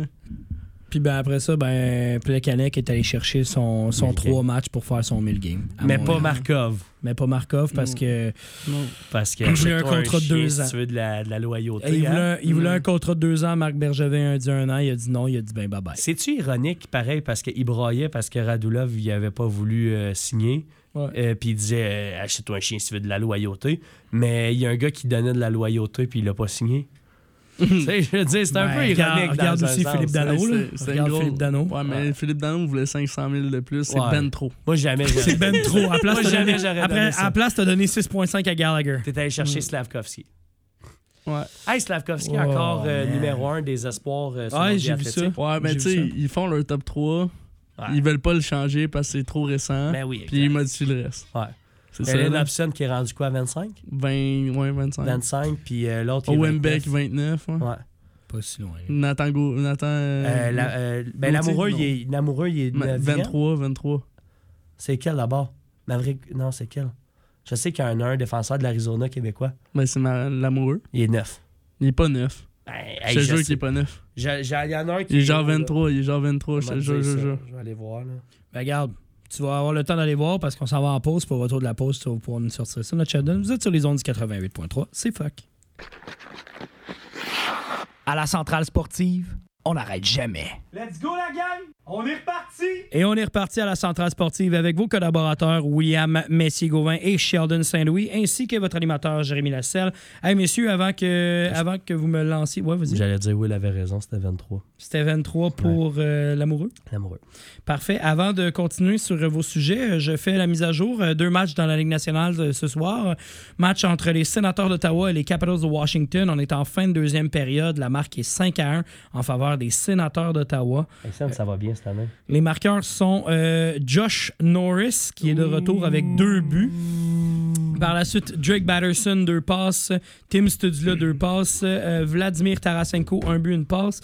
Thomas Chabot, une passe. Euh, Claude Giroux, un but. Jake Sanderson, une passe. Et euh, Riley Gregg ainsi que Mathieu Joseph, des passes. Jake Sanderson, une passe. Et Artimum Zoub, un but. Zoub. Du côté des Capitals de Washington, les marqueurs, le marqueur, en fait, l'unique marqueur est euh, John Carlson avec Alexander Ovechkin et Thomas Wilson au niveau euh, des passes. Tom Wilson, l'homme qui fait plus peur dans toute la nationale. Et, Et de l'autre côté, l'autre mais match qui est euh. C'est un beau gosse. au niveau de la métropolitaine. Ah ouais. Euh, match entre les Penguins de Pittsburgh et, nos, et les Red Wings de Détroit. L'avantage est aux Red Wings de Détroit en milieu de deuxième période, 2 à 1 la marque. Marqueur du côté des Pingouins, euh, Evgeny Malkin avec des passes de Eric Carlson et Raleigh Smith. Et du côté des, euh, des Red Wings, marqueurs, les marqueurs sont Ben Sherratt et Alex DeBrincat avec des passes de Austin Chamik, ainsi que euh, Shane Gottesbear et euh, Dylan Larkin, ainsi que Jeff Petrie. Un ancien du Canadien, ça. Fait euh, on, on va prendre un deux secondes pour réaliser que j'ai entendu le nom de Tim Studley avec deux points, puis j'ai jamais entendu le nom de Lucas Raymond. Hey, C'est vrai, puis les deux jouent à soir. hein? Les deux jouent à soir, puis Lucas Raymond, euh, c'est. En plus, les deux gagnent leur game, puis. Ah, ça va être tough, hein? Puis Lucas Raymond, en ce moment, c'est moins. Faudrait faire un redraft bientôt. Pour vrai. Prenez une année, puis d'en redébattre de même. Là. Pour vrai, pour vrai, ça, je serais vraiment dans. Je ferais pas d'erreur comme Tim Sidley puis Lucas. Ouais, euh, lui a oublié Seth Jarvis. Là. Vous pouvez dire, les boys, après, avec du recul, c'est moi qui ai le meilleur top 10. Ah, ouais, clairement, clairement. Puis sinon, du côté, Euh, du côté de la MLB, on est, en, sé- on est en série de division. En fait, en ce moment, on est en finale de division. Euh, le match est en ce moment 4-0 pour les Astros de Houston contre les, Ra- les, les Rangers du Texas. On est en fin de troisième manche en ce moment. Je rappelle que les Rangers du Texas sont en avance 2-0 dans sa série. Ils sont invaincus d'un playoff tout court. Ben, tout court aussi, mais en ce moment, ils perdent 4-0. Fait que peut-être que ce soir, ça va changer. Je regarde pas le baseball, mais 10 à 0. euh, Ah, les, Phillies de. Philadelphie contre les Diamondbacks. Eh! Ouais, ça, ça la- le dernier match, 10-0 pour les Phillies. Moi, je, moi, je l'ai dit. C'est pas le premier pitch euh, que euh, Carl Schwarber il a full au bas. Ouais, exactement. Ben, littéralement, moi, ça part bien en game. Ouais, oui, faut, oui. faut dire 1-0. que l'année- l'année dernière, les Phillies se sont rendus en série mondiale. Ouais. Moi, je pense encore une fois qu'ils vont se rendre en série mondiale, mais que cette fois-ci, ils vont gagner en série mondiale. Je pensais qu'il avait gagné, mais je suis Non, pas tant de baseball. ils l'ont perdu l'année passée. Mais Bryce Harper, c'est un playoff guy. Là. Oh, man, quel joueur. Playoff performer. Il va falloir appeler Hugo, man. Avoir un peu de ses nouvelles par rapport à ça. Je suis down. Mais tu sais, je suis pas un gros gars de baseball, mais je vais te dire quelque chose qui transcende euh, les sports, c'est que de voir une équipe de l'Arizona en playoff, c'est vraiment weird. Ben, en fait, ça faisait 21 ans que c'était pas arrivé. Ça faisait 21 ans Que que les les, Diamondbacks- Diamondbacks, que les Diamondbacks n'étaient pas allés en séries éliminatoires. Ben, honnêtement, on- ben, je vais y aller plus global. Euh, y a-tu une team de l'Arizona qui s'est déjà rendu. euh, ah, les, euh, les euh, Suns. Ah, Les Suns NBA. sont, sont rendus en Sont- finale ouais, euh, en ça. 2020. C'est ça, Ouais. Ça, c'est, c'est- je pense que c'est la meilleure 21, team parce 21, que, 21. à part ça, euh, les Coyotes, sont, ils se font sortir en première ronde. Sur papier, les Suns ils ont une équipe pour gagner le championnat cette année. non, exactement. avec Ouais, mais oublie ça, man. Booker, Booker, Kevin Durant puis Bradley Beal. Oui, oui. Avec ben des, des, des pièces bâtards un peu alentour qui, sont, qui font de leur job. Mais Mais j'ai un mot. vas-y. Milwaukee. Ouais. Avec, j'ai hâte de voir Ça Dame. peut être une réplique de la finale de 2021. J'ai hâte de un- voir Dame, Une autre personne. J'ai hâte de voir Dame, voir comment il va s'a- s'a- s'acclimater dans son nouveau club. T'as-tu vu la photo qu'ils ont faite avec euh, Ah, comme, euh, comme Karim puis euh, Oscar? Oscar. J'ai ouais. pas vu. Ok, Ben, tu connais-tu un peu ta NBA? Ouais. Ben, genre, Milwaukee, avant, avant de gagner un championnat avec euh, Giannis, Mhm. leur seule victoire au championnat, c'était dans les années fin 60, début 70, Mhm. avec, avec Karim Abdul-Jabbar dans le temps qu'il s'appelait Lou Alcindor. Ah ouais. Puis, puis euh, euh, Oscar Robertson, qui était leur grande vedette, Ah, avant ouais. qu'il change d'équipe euh, en fin de carrière. Fait, Oh wow. ouais, fait qu'ils ont refait la photo, vu que c'était un big man puis un, un point guard. Ouais. Ah wow. Puis là, ils ont pris le big man, ils l'ont mis en arrière, vu qu'il est plus jeune. Puis Giannis est plus jeune Ben que oui. Dame. Ah, c'est incroyable pour ça. Joel Holiday, ça va faire mal parce que c'était c'était leur meilleur gars en playoff quand tout le monde était blessé. Ouais, Mais mais juste, c'est ça. Moi, c'est pour ça. Middleton pis t'as. Ouais, ben moi, tu vois, c'est ça qui me break un peu de Milwaukee, c'est parce que, oui, Dame, c'est beaucoup de production offensive, mais il n'y a, pas- y a pas beaucoup de défenseurs dans, dans NBA qui sont aussi bons que Drew Holiday. C'est ça Drew. Holiday, là, ça peut être un des meilleurs défenseurs euh, en périmètre. Ouais. Fait que, qui protège la 3 points et tout. Puis qu'il va guard, il va guard souvent l'athlète l'autre bord le plus difficile à guard, qui Mhm. est le, le- justement le point guard. C'est ça. Fait que. Puis en plus de ça, il va, être- il va te mettre entre 18 puis 20 25 points par game. Tu sais qu'il va qu'il va t'amener Il ça. va te là. gérer un plancher, tout. Ah non, je te dis, Drew Holiday, c'est une pièce en tant que telle. Puis c'est pour ça que les Clippers, ils vont en faire plus à Ben oui. Milwaukee pour jouer à des deux qui ont offert euh, à- aux Sixers pour James Harden. Ben oui. Hey, moi, les gars, je pense vraiment là, que va falloir qu'on amène un certain invité spécial pour qu'on puisse se parler de basket comme du monde. Parce qu'à vous, Mhm. entendre les, à vous entendre les deux jaser de basket, là. Mais ce gars, il fait ses shit, là. Il fait ses affaires, là, sur les réseaux sociaux, là. Mais c'est justement, on va, on va le contacter, Mhm. on va voir s'il va pouvoir s'en Ouais. J'aimerais ça, moi. On va, on va en reparler quand on va avoir la- l'approbation pour euh, notre cher euh, Ouais. collègue. OK, ouais, ben, je suis vraiment down. J'aime ça, le Mhm. basket. Ben Ouais, oui, ben oui. justement. Ben, J'en connais pas assez, mais. Eh ben, ben, ben, écoute, tu peux pas être plus loin que moi. Moi, euh, ça fait trois ans que je suis le basket. Là. Je viens de commencer à suivre le basket. là. Je suis tout nouveau, tout frais, tout récent là, dans ce sport. Ouais. que j'a- que j'apprécie énormément de ce temps-ci pour vrai. Mais euh, en passant, pour votre information, euh, tantôt, euh, encore une fois, c'est toujours la marque 4 à 2 en, fa- en faveur des euh, Americans de Rochester. Les euh, marqueurs sont bien sûr le gardien de but, Ouais. Strassman, Strassman de ainsi que Joël Armia. Et tantôt, on se parlait de Joshua Roy avec 4 points en 3 matchs, 2 buts, 2 passes euh, en 3 matchs. Fait que Yoel a scoré. Joël a scoré pour un euh, troisième match en troisième but en 4 matchs. Fait que on dirait pas non. Euh, ben, All-Star. All-Star, baby! All-Star! Hey les gars, euh, je veux, je veux vous entendre un petit, euh, un petit 5 minutes euh, par rapport à une nouvelle, par rapport aux Olympiques, avant de se relancer peut-être dans le hockey et dans le UFC, messieurs.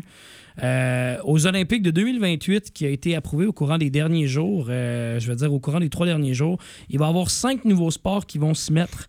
Le baseball et le softball, qui sont considérés comme un sport. Le cricket, qui est le sport le plus regardé dans le monde. Ça, je comprends pas pourquoi ça ne l'était pas déjà. Exactement, mais le cricket qui va faire son entrée en 2028.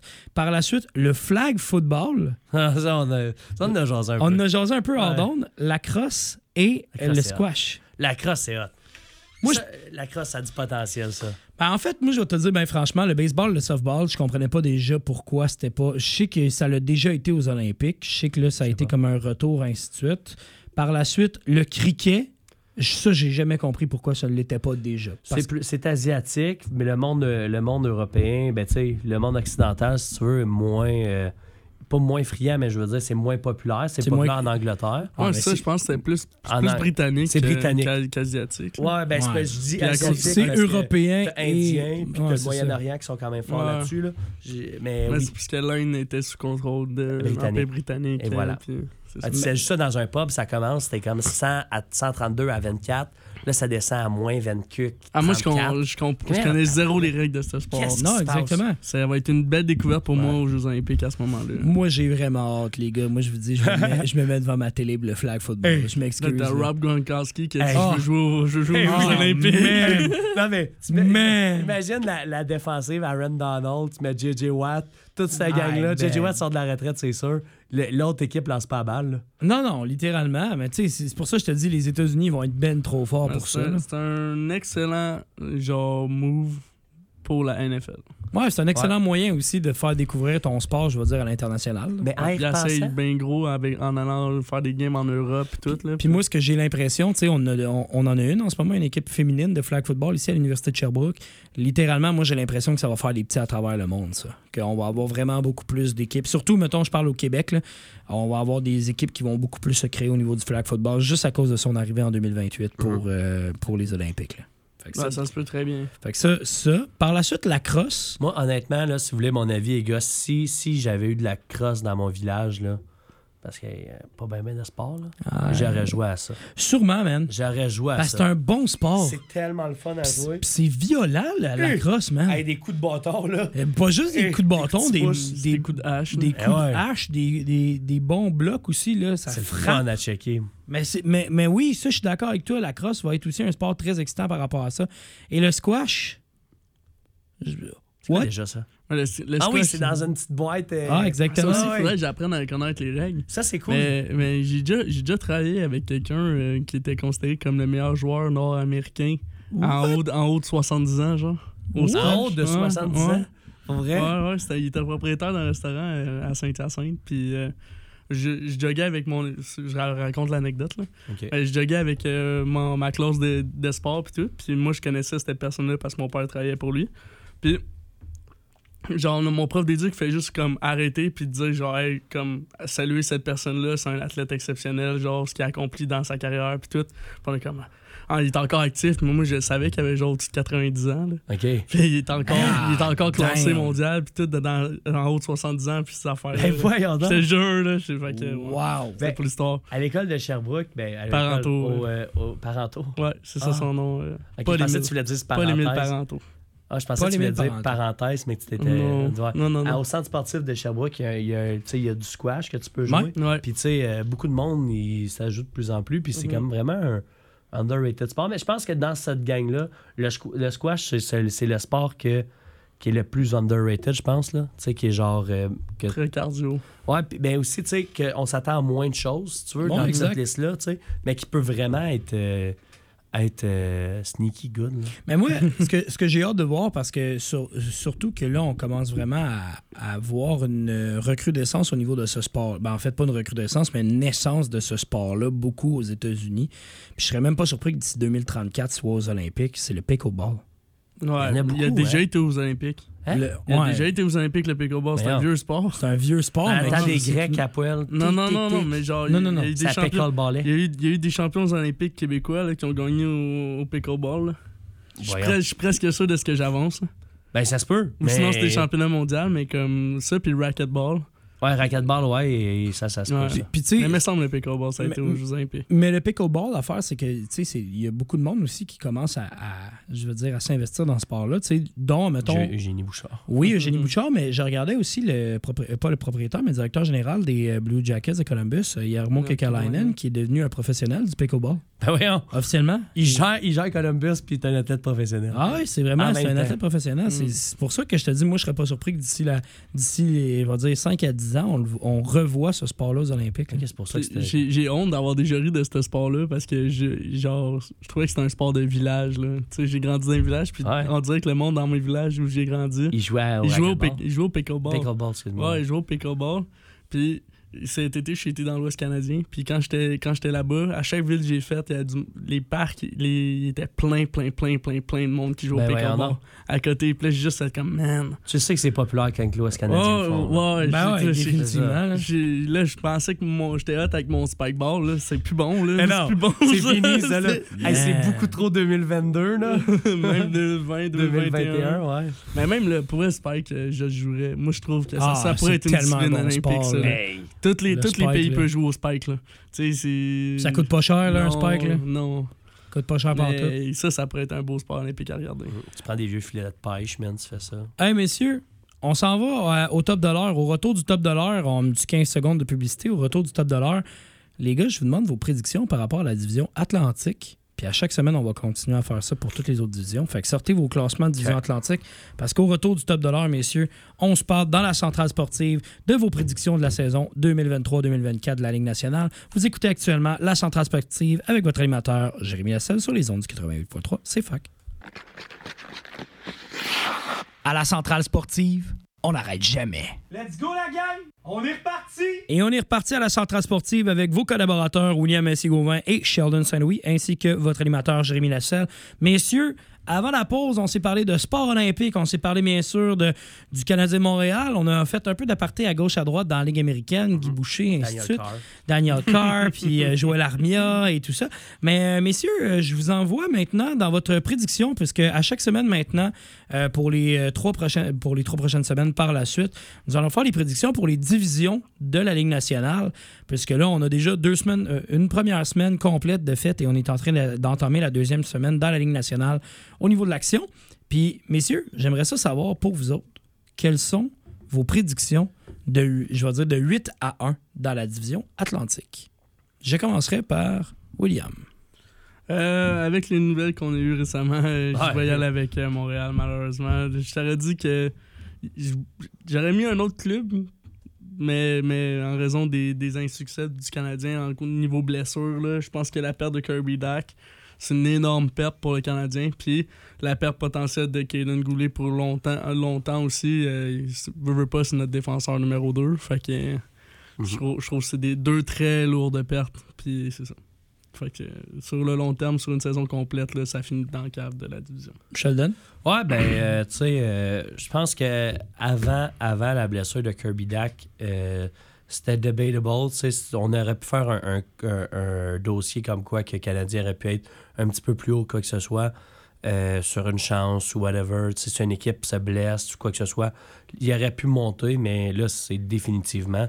Euh, Kaden Goulet, Kirby Dack, c'est sûr que leur Ouais. absence fait qu'ils sont huitièmes. En fait, je vais dire ça de même. On vient de couper un bras puis un rein aux Canadiens. Ah, ouais, ouais. D'une shot. Ah, fait ouais. que là, euh, Il reste un rein, mais il, mettons, il, il a Ouais, mangé beaucoup de sel. il, est à, il est à beaucoup de 60 médicaments, d'efficacité, mettons. là. Il est pas très, très fort. Il rampe. là. Il a Fait- le rein de la même, de la même santé que mon âme. Fait que, messieurs, on, on- on- on est d'accord pour le fait que le Canadien va être Top en- shape. dans la fin fond de la cave, ce qui est à dire qu'il va être dans le top 5 pour repêcher peut-être cette année. Ouais. Parfait. Septième position, messieurs. Euh, J'hésite encore, pour être honnête. Il y, a deux- il y a deux clubs que je trouve qui se bataillent là, pour euh, cette place-là. Mais je vais y aller avec euh, les Red Wings de Détroit. OK. Même si on fait beaucoup de, de changements hein, au courant de la saison euh, morte. Et ils ont été chercher des, des bons joueurs, des moins bons joueurs, à des contrats euh, qui me font sourciller un peu. Je, je pense à- notamment à Justin Hall. Je Hey, trouve qu'il il méritait pas My ce contrat-là. God, man. ouais. T'as déjà, t'as déjà Ben Chariot, puis tu veux t'en puter encore plus. À, à Toronto, à Toronto euh, Justin Hall demande comment il, comment il l'aimait à la fin. Ouais, c'était pas drôle. C'est pas Jake Gardiner, mais. comprends- Ouais, c'est ça. mais Mais, fait que c'est ça, je trouve, que, je trouve que les Red Wings, euh, ils me font, m'inspirent pas confiance. Puis à date, même s'ils me, ils me font mentir en ce moment, surtout qu'ils s'enlignent pour aller chercher une, une troisième victoire en quatre matchs. Mhm. Fait que. Mais, mais je vais y aller avec les Red Wings pareil. Je trouve qu'ils sont pas assez bien construits. Sheldon? Euh, tu sais, je vais dire comme ça, cette, euh, je pense, l'Atlantique, c'est, selon moi, je dirais pas la, la- la division la plus forte, je vais Ouais. dire la, la division la plus difficile à, à gager, parce que euh, une équipe peut passer de 2 à 7e. Mhm. Tu sais, dans le sens que il arrive n'importe quoi dans l'équipe, un joueur qui file bien ou une blessure, le, le club peut tomber, peut monter. Fait que c'est pas, c'est pas sûr que c'est les quatre premières équipes vont faire les playoffs. Mettons les, nos- notre, notre top 4 parce que ça peut être notre numéro 7. Parce que c'est sont toutes à peu près égales dans le un petit peu plus haut que Wildcard. Ouais, je comprends le principe. ou en bas. Fait que, euh, cela étant dit, euh, mon field pour cette année, euh, je pense que je vais y aller avec Willy, avec les, les Red Wings. Euh, je, je sais pas, j'ai pas le bon feeling à propos d'eux autres. À part, à part euh, Moritz Sider, euh, cette équipe-là a beaucoup de points d'interrogation. Je sais que Petrie, à soir, il joue bien. Là. Ben, il y a deux passes Il y a là, deux ce moment. passes. Petrie. même chose comme Sherrod. Sherrod, ça prend toujours un Mais, temps mais il s'est fait d'adaptation. bencher pour, à, la troisième game de la saison. Ouais, mais tu sais, Sherrod, ça, ça, ça prend toujours un petit peu de temps avec sa date, des choses comme ça. Andrew Cobb, je l'adore. David Perron, même chose. Mais il y a trop de points d'interrogation dans cette équipe-là que je me dis, un moment donné, ils vont prendre une débarque, puis ça va mal, ça va Ça va mal faire arriver, clic, clic, clic. Je pense que les- le, le- le plan d'Eiserman, c'est quand même bon, d'aller chercher des pièces maîtresses comme qu'il avait fait à, à Tampa. Mais ces pièces maîtresses, c'est pas Victor Edman. Ces pièces maîtresses, c'est pas euh, Vasilevski. C'est pas Stamkos, c'est pas Braden Point. Non. C'est pas ces joueurs-là. Non, Fait que, euh, fait que, euh, comme je dis, ça, ça peut monter, mais je pense que septième, c'est c'est Détroit. Ben, les gars, euh, on est à l'unanimité sur euh, les deux derniers parce que moi aussi, j'ai mis le Canadien, en tant, euh, le Canadien en tant que dernier et les Red Wings en tant qu'avant-dernier parce que les Red Wings, si vous voulez mon avis, c'est une équipe qui est, selon moi, en retard à comparer, mettons, au Canadien de Montréal en termes en, en termes de progression au niveau de leurs joueurs euh, jeunes, jeunes joueurs. Euh, autant, oui, on, rit bien avec justement un Lucas Raymond qui est présent, et ainsi de suite, mais on va se dire, outre Moritz Sider, en tant que jeune, je me pose beaucoup de points d'interrogation. Oui, je comprends que la culture a tout le temps été de on développe dans la Ligue américaine, puis après ça, on fait graduer. Mais là, on est allé greffer, je pense. C'est comme, comme si on avait fait du patchage avec des band-aids. On est allé chercher 8-9 8-9 euh, vétérans, puis après ça, on a juste fait bon, ben, on a un club de vétérans. Ouais, mais ça marche pas de même. Fait que selon moi, les Red Wings vont finir septième. Puis pour ajouter, je veux dire, tu sais, je viens juste d'aller voir parce que je, voulais pas dire de niaiserie parce que tu sais, tu te dis, c'est qui les gardiens? Euh, C'est Villéoso. puis, Villéoso, euh, Reimer. ouais. De- fait que, tu sais, tu penses pas aller loin vraiment que ça. Bon, il y a Alex Lyon. Mais... Mais... c'est pas si pire. Là. Ben, c'est. Villoso à Montréal, c'est goal numéro 1. Ben, tu l'as dit, c'est à Montréal, la dernière équipe de l'Atlantique. C'est ça. Ouais, mais. En- je veux dire, il peut être numéro 1 puis avoir le rôle affirmé numéro 1 dans bien des équipes. là. Oui, oui, mais Mais Ouais. tu sais, c'est pas sexy. Disons ça comme ça. Euh, tu sais, puis t'as- Alex Lyon qui est encore jeune. Puis que, tu sais, ils l'ont juste pas mis au balotage parce que ça aurait fait pris. euh, ça aurait Ah, fait prendre par Tempa. Mais euh, tu checkes ça, puis mais encore là, Villet-Housseau, ben, je pense que dans les dernières années, il est un peu plus constant que bien des gardiens de but. Fait que ça, c'est moins pire. Mais. euh, C'est pas quand- Curtis McElhaney non plus. là. Ouais, Non, non, non, Curtis, non, il est non. vieux en maudit. Il est fini, là. Il est fini, là. travaille dans un bureau à Toronto. Ah ouais. Mais il était, il était pas mauvais. Tu sais, quand que. Bon deuxième. Bon deuxième. Mais en tout cas, c'est ça. Fait que beaucoup de points d'interrogation. Will, numéro 6. Euh, Ça, là, je suis en débat avec les deux, puis vous allez probablement me faire changer d'avis en- entre ces deux équipes-là. Vas-y. Mais j'hésite entre une, une équipe fatiguée d'une finale de la Coupe Stanley qui a coûté cher physiquement, OK. entre les Panthers de la Floride, qui ont des problèmes devant le filet aussi, euh, avec un Browski qui, qui performe pas aussi bien que. Mhm. Bon, on est encore en début de saison, là, mais Ouais, ouais. qui performe pas aussi bien que pendant ces séries éliminatoires. Là. Puis mon autre, mon autre c'est euh, un sable de Buffalo qui me fait penser aux Flyers de Philadelphie à être une année sur deux. Puis j'ai l'impression que les, les vedettes de- des Sabres ne produiront pas autant que l'année dernière. Puis ça me frustre un peu parce que je crois beaucoup en cette équipe-là pour les avoir vécu en, en- en- les avoir vus jouer en personne. Fait que j'hésite entre ces deux équipes-là, puis je sais pas laquelle prendre. Fait que je vais, Tu vous, vas laisser, attendre pour ça? je vais vous laisser débattre là-dessus, puis on jasera. Chef? À moins que vous n'ayez pas euh, vous Ben, une troisième équipe. Moi, à je sais qu'il va y avoir un une débat. troisième Je équipe. sais qu'il va y avoir un débat parce que moi, je vais prendre les, les, euh, les sabres. Ouais. Je vais prendre les sabres. Je sais que Jay il va en playoff, mais, euh, mais je, je vais dire les sabres de Buffalo. Moi aussi, parce j'ai que- voyé en playoff. Mais là, ils me font, ils me font hésiter un peu. Ben, c'est parce que l'affaire là-dedans aussi que je pense qu'on a mis beaucoup de beaucoup d'espoir. euh, je Pour pense les qu'on a Sabres, mis trop. Oui, de- pour les sabres en général, puis aussi sur Devin Levi. Ouais, ça, j'allais dire. On a mis Devon beaucoup, Levi. beaucoup, beaucoup, beaucoup, beaucoup de pression sur Devin Levi en pensant que c'était c'était le, le- la second coming of the Christ, là, c'est le retour de Jésus-Christ, tandis que c'est juste un jeune gardien. Tu sais, fait qu'il va avoir des bonnes games, puis il va en avoir des plus durs. Ils ont probablement, genre, avec Hugo Pekka Lukanen, puis Ben Eric oui. Comrie, ils ont les deux meilleurs routes de secours que tu peux pas avoir. Eh là. oui, exactement. C'est juste que parler, là. Mais- Mais, c'est pas le meilleur. Ouais. C'est juste que dans, dans cette affaire-là, c'est que c'est beaucoup des jeunes. Fait que quand il va arriver des moments difficiles, ben ça va être difficile. Mhm. Quand il va arriver des bons moments, ben là, ils sont sur un, un bon un high.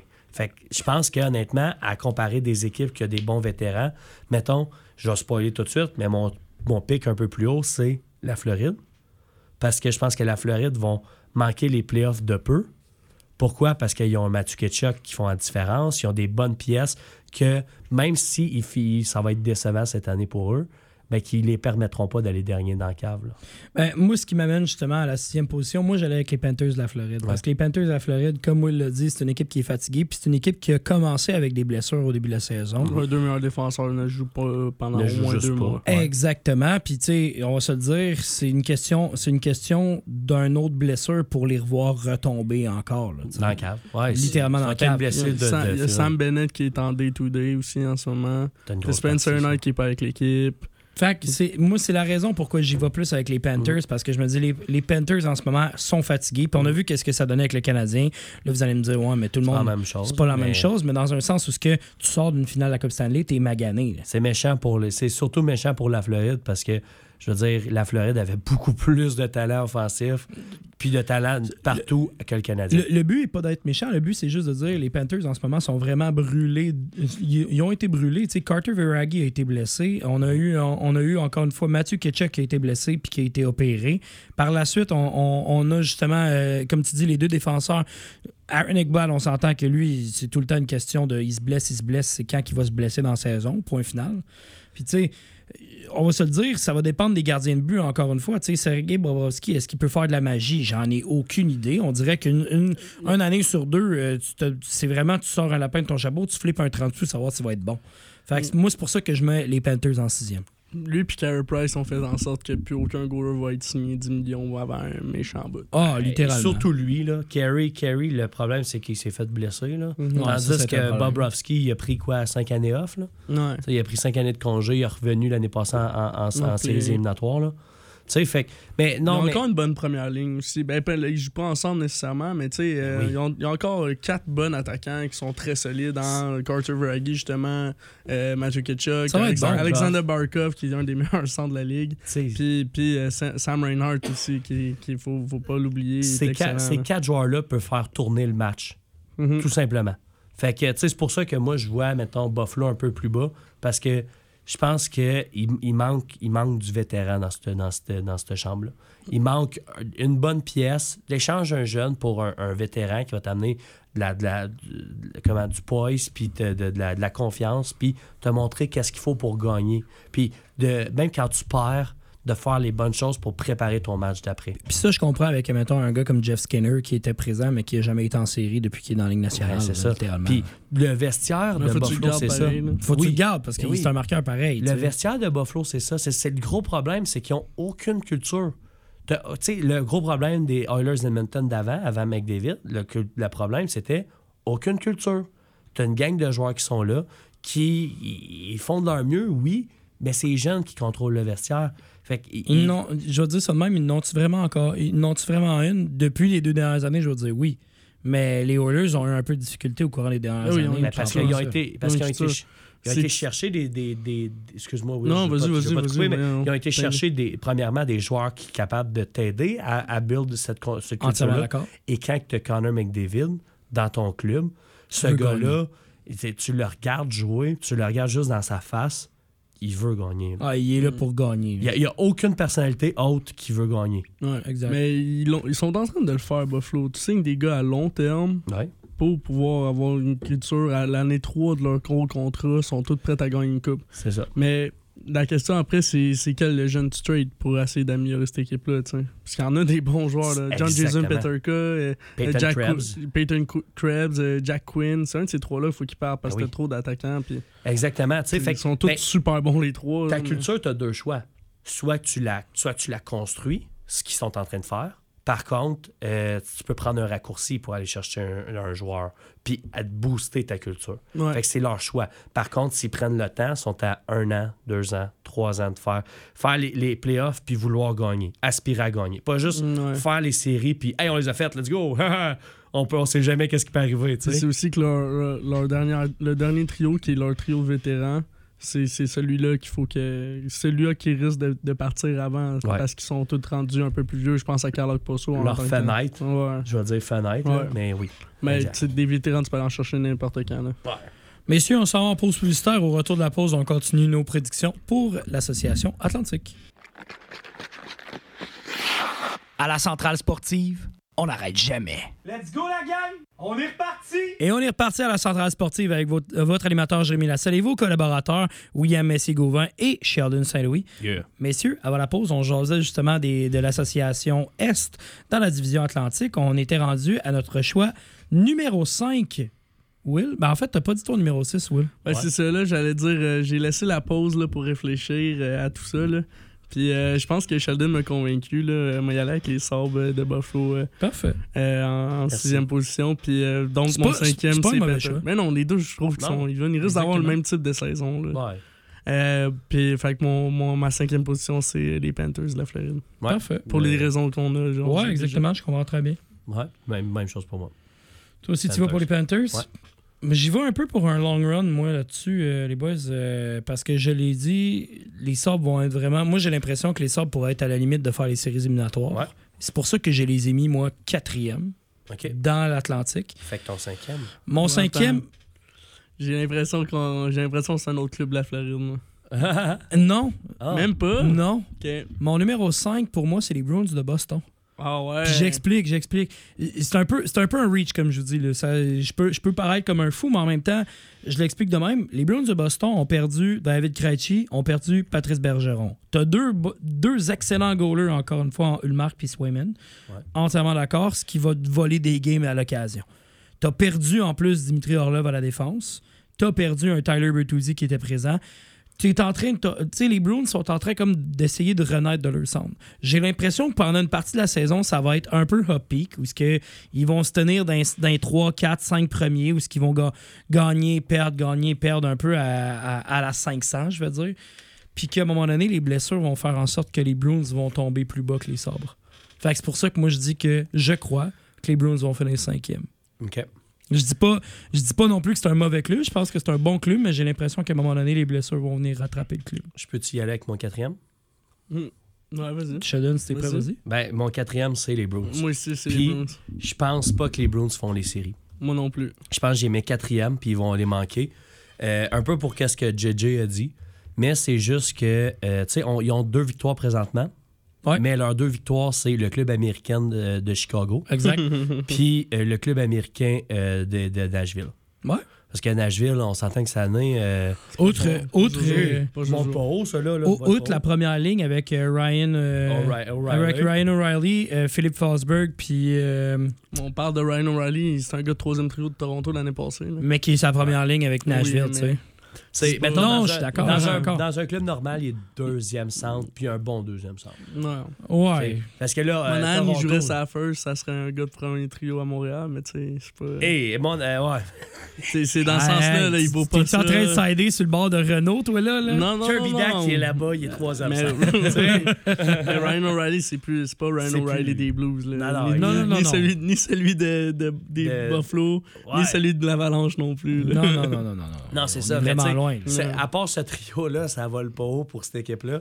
Fait que l'affaire là-dedans, c'est eu aussi, ça va. ces deux, premiers- ces deux premières games-là, c'est une des games de confiance. Ah, Tu vas définitivement. aller chercher ta confiance. L'affaire là-dedans, c'est que je pense pas que les Bruins sont du genre à, à se péter les bretelles parce qu'il y a une culture dans ce vestiaire-là. Exact. Le problème là-dedans, c'est que je pense qu'ils vont juste arriver short. Ils vont perdre, ils vont juste perdre assez de matchs pour ne pas faire les playoffs. Ben, c'est pour, pour ça que je dis, la raison étant, moi, je mettais les Sabres en série parce que je, je pense vraiment que les Sabres peuvent avoir une chance d'aller en série cette année. Puis 4 ou 5, tu sais, je veux dire, ça va être par un ou deux points. là. Il va vraiment avoir une petite, euh, il va avoir une mini marge entre les deux. C'est la raison pourquoi moi, les Sabres, je pense qu'ils vont faire les séries en Ils font en les séries parce que tu dors en pensant à Devon Levi. Non, non, même, sais, pas. ah, il fait un salut Même- Jedi, Même pas. Ah. même, pas. À la, base, à la base, Devon Levi a fait en sorte que je me suis dit peut-être qu'ils ont une chance de se rendre en série, mais je pense que Tage Thompson puis Alex Stock ont. ont- Avec Tage Thompson. Tage Thompson, Alex, Alex Stock ont vraiment une belle chimie. Ils sont capables de faire de bons points ensemble. Casey encore Middlestad, Casey Middlestad, Rasmus Dahlin est là. Dylan Cousins. Puis, à l'occasion, comme on a vu dans le dernier match dans, le- dans leur match hier, un Skinner qui sort un but de nulle part, une super belle passe de la défensive de Rasmus Dahlin, mais Skinner qui littéralement reçoit ça directement à top corner, ce que il va marquer à l'occasion. Il est bon pour marquer. Pas Puis- juste à l'occasion, on parle d'un Ouais. gars qui a, qui a- qui a fait le point par match l'année Non, dernière. je je suis entièrement d'accord. Sur le power play. Puis qui va marquer trois buts contre Montréal la prochaine fois qu'il va jouer contre Montréal. Ouais. Point final. Mais c'est pour ça que moi, je pense, puis c'est encore une fois, c'est un reach, mais c'est un pari que je suis prêt à, à- à lancer, que les Sabres vont faire les séries en quatrième. OK. Votre top 3, messieurs? C'était un pari que j'aurais pris, puis que j'étais prêt à prendre si on avait fait ce classement-là, il y a deux semaines, puis que j'avais pas vu que je trouve que les vedettes ils ont de, de- des Buffalo, ils ont de la misère à embarquer dans, dans la saison live. Je comprends. C'est c'est plus combien de temps ça va coûter. Là. Mon top 3, euh, je vais avec le Lightning de, de Tampa Bay. OK? Je vais Ah là ouais. parce que je pense que la perte de. de euh, J'allais dire Vasilevski. Volkanovski, c'est Vasilevski. On s'en vient à t'en MMA, viens. là. On s'en vient, là. Encore un 10 minutes, puis on s'en vient. La, la perte de Vasilevski pendant deux mois, c'est quand même beaucoup. là. C'est des points qu'ils vont perdre en début de saison. Là, veux, veux Mhm. pas, là. Je, je comprends qu'ils font confiance à Matt Tompkins puis euh, Jonas euh, Johansson. Ouais. Puis qui, qui voit énormément de talent à Jonas Johansson, puis comme quelqu'un qui pourrait être potentiel numéro un de- dans une équipe de la Ligue nationale. Ouais. Mais je pense que c'est beaucoup de points qu'ils vont perdre en début de saison, même si, même si je trouve qu'ils performent bien en ce moment. Euh, la manière que les sénateurs jouent, euh, ils me font, font croire qu'ils sont en avant de, de Tampa. Fait que pour toi, c'est Tampa Bay en Tampa Bay troisième. Ouais, Sheldon? à cause de la perte de Vasilevski. Moi, j'y vais à Ottawa. OK. Euh, j'y vais à Ottawa parce que euh, c'est- c'est un souhait aussi. Euh, parce que c'est surtout pour Pierre Dorion parce que cet homme-là, il y a trois ans qu'il peut rien faire avec le club. Il y a Oh. littéralement trois ans qu'il est pogné au plafond. Il peut même pas signer Shane Pinto. en Il peut, il peut rien faire. Il peut rien. La seule affaire qu'il souhaite, c'est que les dossiers de la Ligue nationale arrivent Pour que Drake Batterson pour, dé- pour descendre. Batterson pour pouvoir signer l'autre. Puis même encore là, il va falloir qu'il fasse du. Non, parce que Batterson, je pense qu'il y a un, il y a un contrat euh, plus haut que 3. Ouais. Fait qu'il va pouvoir, Ben, il va pouvoir signer Pinto. Mais Tout ça pour dire que. Puis en même temps, tu veux pas parce que Batterson. Ben, tu veux. Ouais, c'est. Parce que Tu veux pas parce que Drake Batterson t'amène T'amènes quand, t'amène quand même. Ouais, mais un gars qui fait 66 points puis qui est à moins 36, il fait quand même moins 90 goals. là. Il fait fret. Il fait frais. Ouais, t'as raison. Mais tu sais, euh, tout ça pour dire que c'est plus un souhait parce que l'année passée, je les voyais pas en, en série parce que je, je savais qu'ils étaient pas prêts. Moi, moi, j'avais dit qu'il était- qu'il qu'il allait être à la limite des séries l'année passée. Ouais, je me souviens. Euh, mais tu sais, euh, je savais qu'ils étaient pas prêts. Cette année, je pense qu'ils sont prêts. Je pense qu'ils sont capables. Mais de là à passer à ne pas faire les playoffs, à être deuxième ou premier, dans ma tête, je leur laisse troisième, ils rentrent, ça finit là. Mais la différence, c'est que t'as- Jacob Chikroon direct au début de la saison. aussi. Exact. Ça, Ça, c'est t'as t'as trois défenseurs qui pourraient être défenseurs numéro un dans bien des équipes. Et Euh, le contrat de, Jake Sanderson au début faisait peur, Ouais, mais depuis le début de la saison, je l'ai dans mon pool. bon. Et c'est un de mes seuls rayons de soleil Mhm. de mon pool. Moi, moi, je vais t'avouer. ils ont un meilleur goaler que l'année dernière aussi. Moi, je vais t'avouer, j'étais un peu peiné de qu'est-ce qui se passe avec Thomas Chabot live parce que moi, j'ai Thomas Chabot dans mon pool puis il met pas de points au Thomas, cadran, live. euh, ça va Il- pas tant Il bien. est en train de devenir un défenseur là, Un- vraiment, vraiment bon défensif. un, un- un vrai two-way. là, que Ouais. tu vas Mais il a toujours été toué, mais Non, mais, mais vraiment qui va s'établir comme un two-way et non comme un défenseur offensif ou un défenseur purement défensif. là. C'est un two-way. C'est ça, il a développé sa game défensive. là. Exactement. Euh, je vais dans le même côté que Sheldon. Moi aussi, c'est les Sens. Euh, la raison est simple. On va avoir un ou deux blessés à un moment donné. Josh Norris qui vient de revenir d'une blessure. Sûr qu'à un moment donné, tu vas en avoir un autre qui va se blesser, qui va revenir, qui va se blesser, qui va revenir. Un Claude Giroux qui est dans l'entourage, encore une fois, Ouais. euh, qui, performe. qui performe aussi, puis qui, est- puis qui fait du bien à la culture des sénateurs. Moi, c'est pour ça que je te dis, les Sens vont faire les séries cette année, puis je serais même pas surpris qu'ils gagnent une première ronde. Pour vrai. Moi, je serais même pas surpris qu'ils gagnent une première ronde. Ils vont se pogner contre, le, contre probablement le Lightning. Si, mettons, nous, on a raison, parce que moi, je mets le Lightning deuxième. Là. Euh, fait qu'ils vont probablement se pogner contre le Lightning. Puis, tout dépendamment comment ils rentrent en série, ça peut être une bonne année pour le Lightning ou s'ils sont encore maganés, euh, c'est un Victor Edman qui tire un peu. Il va bien, là, par exemple. Il va vraiment bien.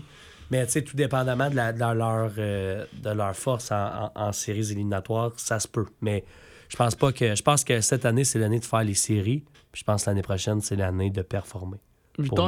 Victor Hedman, en ce moment, il me fait penser à Price vers la fin, où ce que tu sais que c'est plus lui le meilleur défenseur au monde, Ouais. le meilleur goaler au monde, parce que là, il y a Karl McCarr, Ouais. mais qu'il te sort, va te sortir une grosse saison qui dit, hey, comme, il y, a- y encore un débat, tu sais. Hey, genre, là. hey, what's up? Genre, je sais que je suis peut-être plus en arrière numéro un pour tout le monde, mais je suis encore numéro un pour une couple de personnes. Vous me prenez tout dans votre équipe. Ouais, c'est ça. Ah ouais. Anytime. Ben, je- Anytime. mais je suis d'accord. Je suis d'accord avec meilleur She- défenseur de sa génération. Je suis d'accord avec Sheldon. Moi, euh, je m'en vais du côté Ben oui. de- du Lightning de Tampa Bay. là.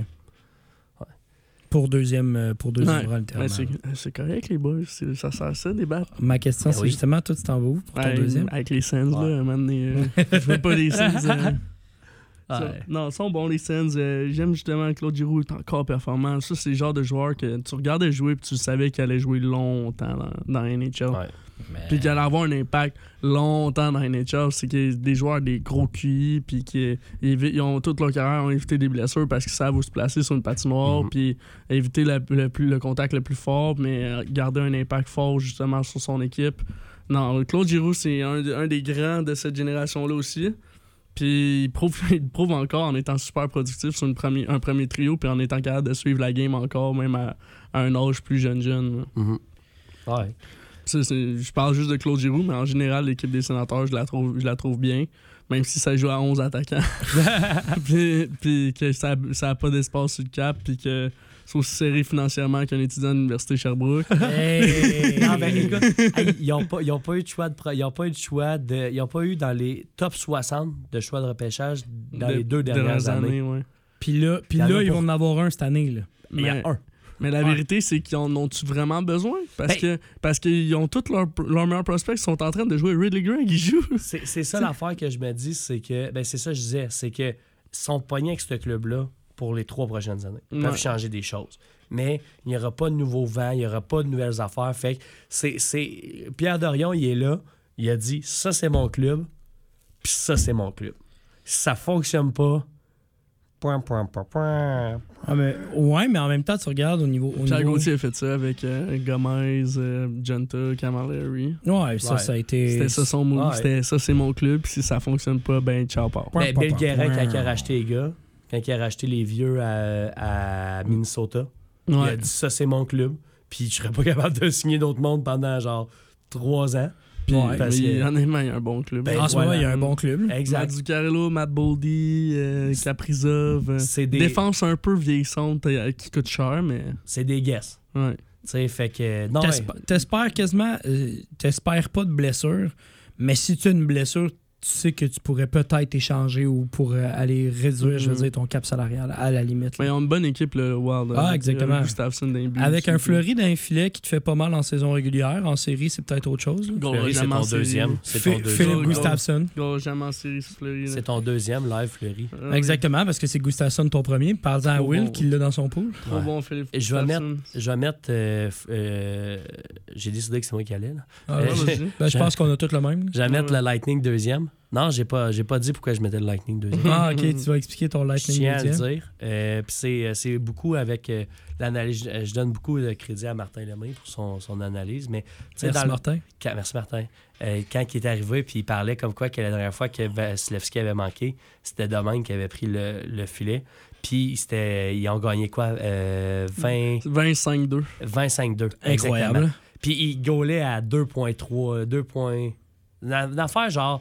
Sur la tête, là. Ouais, mais, mais il, a- il allouait plus que deux buts par game. Là. Mhm. Mais le, le Lightning était capable de faire en attendant Vasilevski. Je pense que le Lightning et ce club-là, c'est un, des un des seuls clubs qui sont capables de pallier à, à la euh, au manquement gros- d'une grosse pièce. Le Canadien n'aurait jamais été capable de faire ça. Je, Si je l'ai, c'est ça c'est existe. 2018-2019, c'est 26 games, euh, une moyenne de 9, euh, 908, puis euh, 2,88 de buts alloués. La seule, Quasiment 3 buts par, par game, puis Mm. tu fais 20 wins pareil. c'est ça. Mais la vérité, c'est que le Lightning, c'est plus le même club que c'était Ben, dans. que là, mon affaire. La seule là, là. différence, c'est que le Lightning finira pas premier de cette division, va finir deuxième un peu plus haut que les sénateurs. Mhm. Je pense que c'est littéralement ça. Je pense que c'est ben, c'est ça mon, mon, mon guess, là, si tu veux, parce qu'il ne gagnera pas 20 de ses 20. Mettons, s'il n'est pas là pendant 27 games, il en gagnera pas 20. Là. Mais il va en gagner juste assez pour ne pas se faire mal, puis être dans la course, puis après Ouais. ça, clic, Mais, clicky, clic. mais c'est l'affaire avec le Lightning, c'est qu'ils ont été dominants pendant quoi 4 ans? 3 ans, vraiment très dominants. ben, trois la- finales de suite, puis Ok, tu parles en playoff parce que Ouais. j'allais rajouter leur. 5 leur- ans. Ouais, parce que j'allais rajouter leur meilleur, la me- une des meilleures saisons d'une équipe avant le Boston. là. Ouais. C'est 2019, celle-là? Ouais, puis ils se sont fait sortir en première 19, 2020, Ben, ouais. c'est celle-là. Ouais. C'est celle-là, c'est celle-là. Ouais. Puis, tu sais, 2019-2020. L'affaire, c'est qu'à chaque année, ils perdaient un joueur, Exact. deux joueurs, un joueur, deux joueurs. Puis ça, à la longue, ça coûte cher. Ça fait, oui, tu t'es bien patché en échangeant à la date limite, avec- en allant chercher des Brandon Ouais. des Tanner Janot, puis ces, ces gars-là. Mais la vérité, c'est que Ben, t'as plus d'André Palat, t'as plus de plus- Coburn, t'as plus Co- Coleman. ouais, Coleman, ben les, les, c'est Coleman puis l'autre qui joue à New York, là. Ouais. Goodrow, Barkley Oui, Goodrow. Barkley Goodrow, Goodrow, ouais. Oh T'avais my ça, God, là. Yannick Gourde, euh, tous des gars de même, là, Killorn qui est plus là, euh, encore en défense, McDonough qui, est plus là. Mais ces Hey, gars-là, ces là. gars-là, ça fait mal à la longue là, à Ben perdre. Puis tu remplaces, oui, par des bons joueurs, mais qui qui apportent pas le même, le même aspect de vétéran, le même aspect d'expérience dans la Ligue nationale. Fait que ça fait en sorte que je crois moins au Lightning plus que ça avance parce que je trouve que leur fenêtre, elle s'en vient de plus en plus close. Alors, il en reste pour deux ans. Très compétitif, admettons. là, Ouais, parce ouais. que- Avoir une chance à gagner. ouais. Après Deux ça, ils vont peut-être flirter avec la ligne des séries, la ligne des hors-séries. Je à pense- la Boston. Je pense, que ça, je Ouais. pense pas que ça va faire paf d'une shot, mais j'ai l'impression que ça va descendre, descendre, descendre. Ouais, mais Boston, ils ont fait. Je veux dire, il y avait un club pour gagner la Coupe cette année l'année passée avec une moyenne d'âge de genre 37 ans. là. Ouais.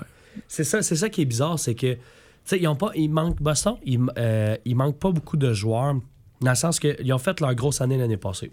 Mhm. Qui des joueurs y étaient là pendant cette, euh, la majeure partie de la saison? Euh, Bergeron, Krejci, Ouais. qui était euh, arguably ton premier, ton deuxième centre. ouais. ça, ben, ça c'est fait très mal. Ça, ça fait Ça, super ça mal. fait mal. Ben oui. Mais Dans une ligue ça, comme aujourd'hui, ça fait tellement ça mal. détruit ton club. Mais à part ça, Intelligence aussi. à part ça, Dimitri Orlov, ils ont été cherchés à, à date limite. Tyler Bertuzzi aussi. Tyler Bertuzzi aussi.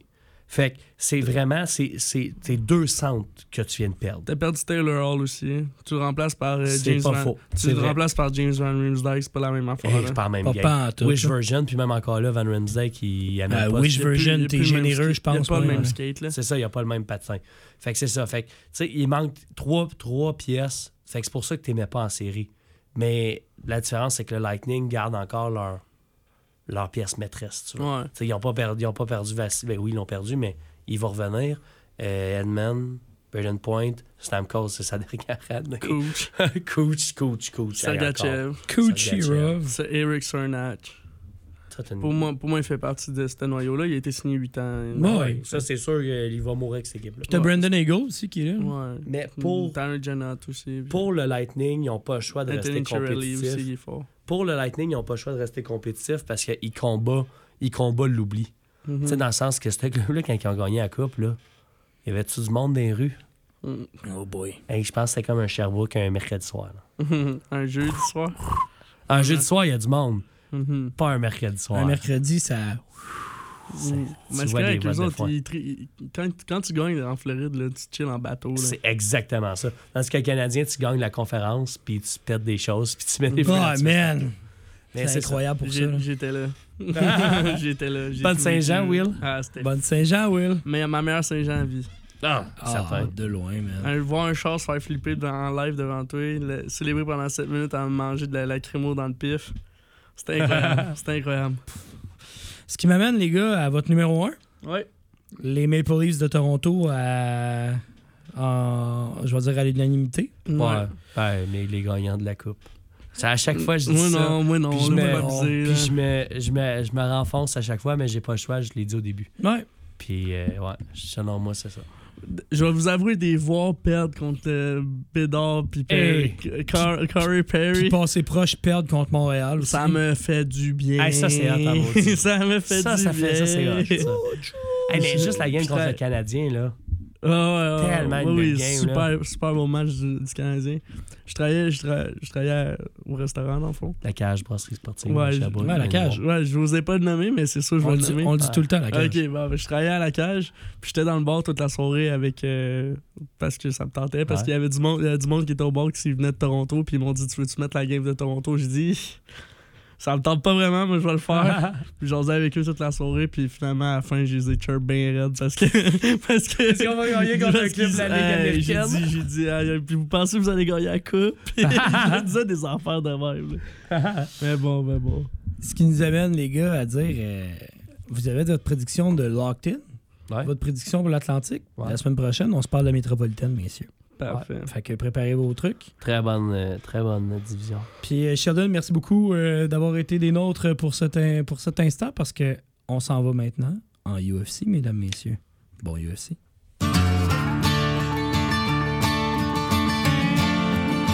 La chronique Arts martiaux mixtes avec votre chroniqueur, William Messier-Gauvin. Jackson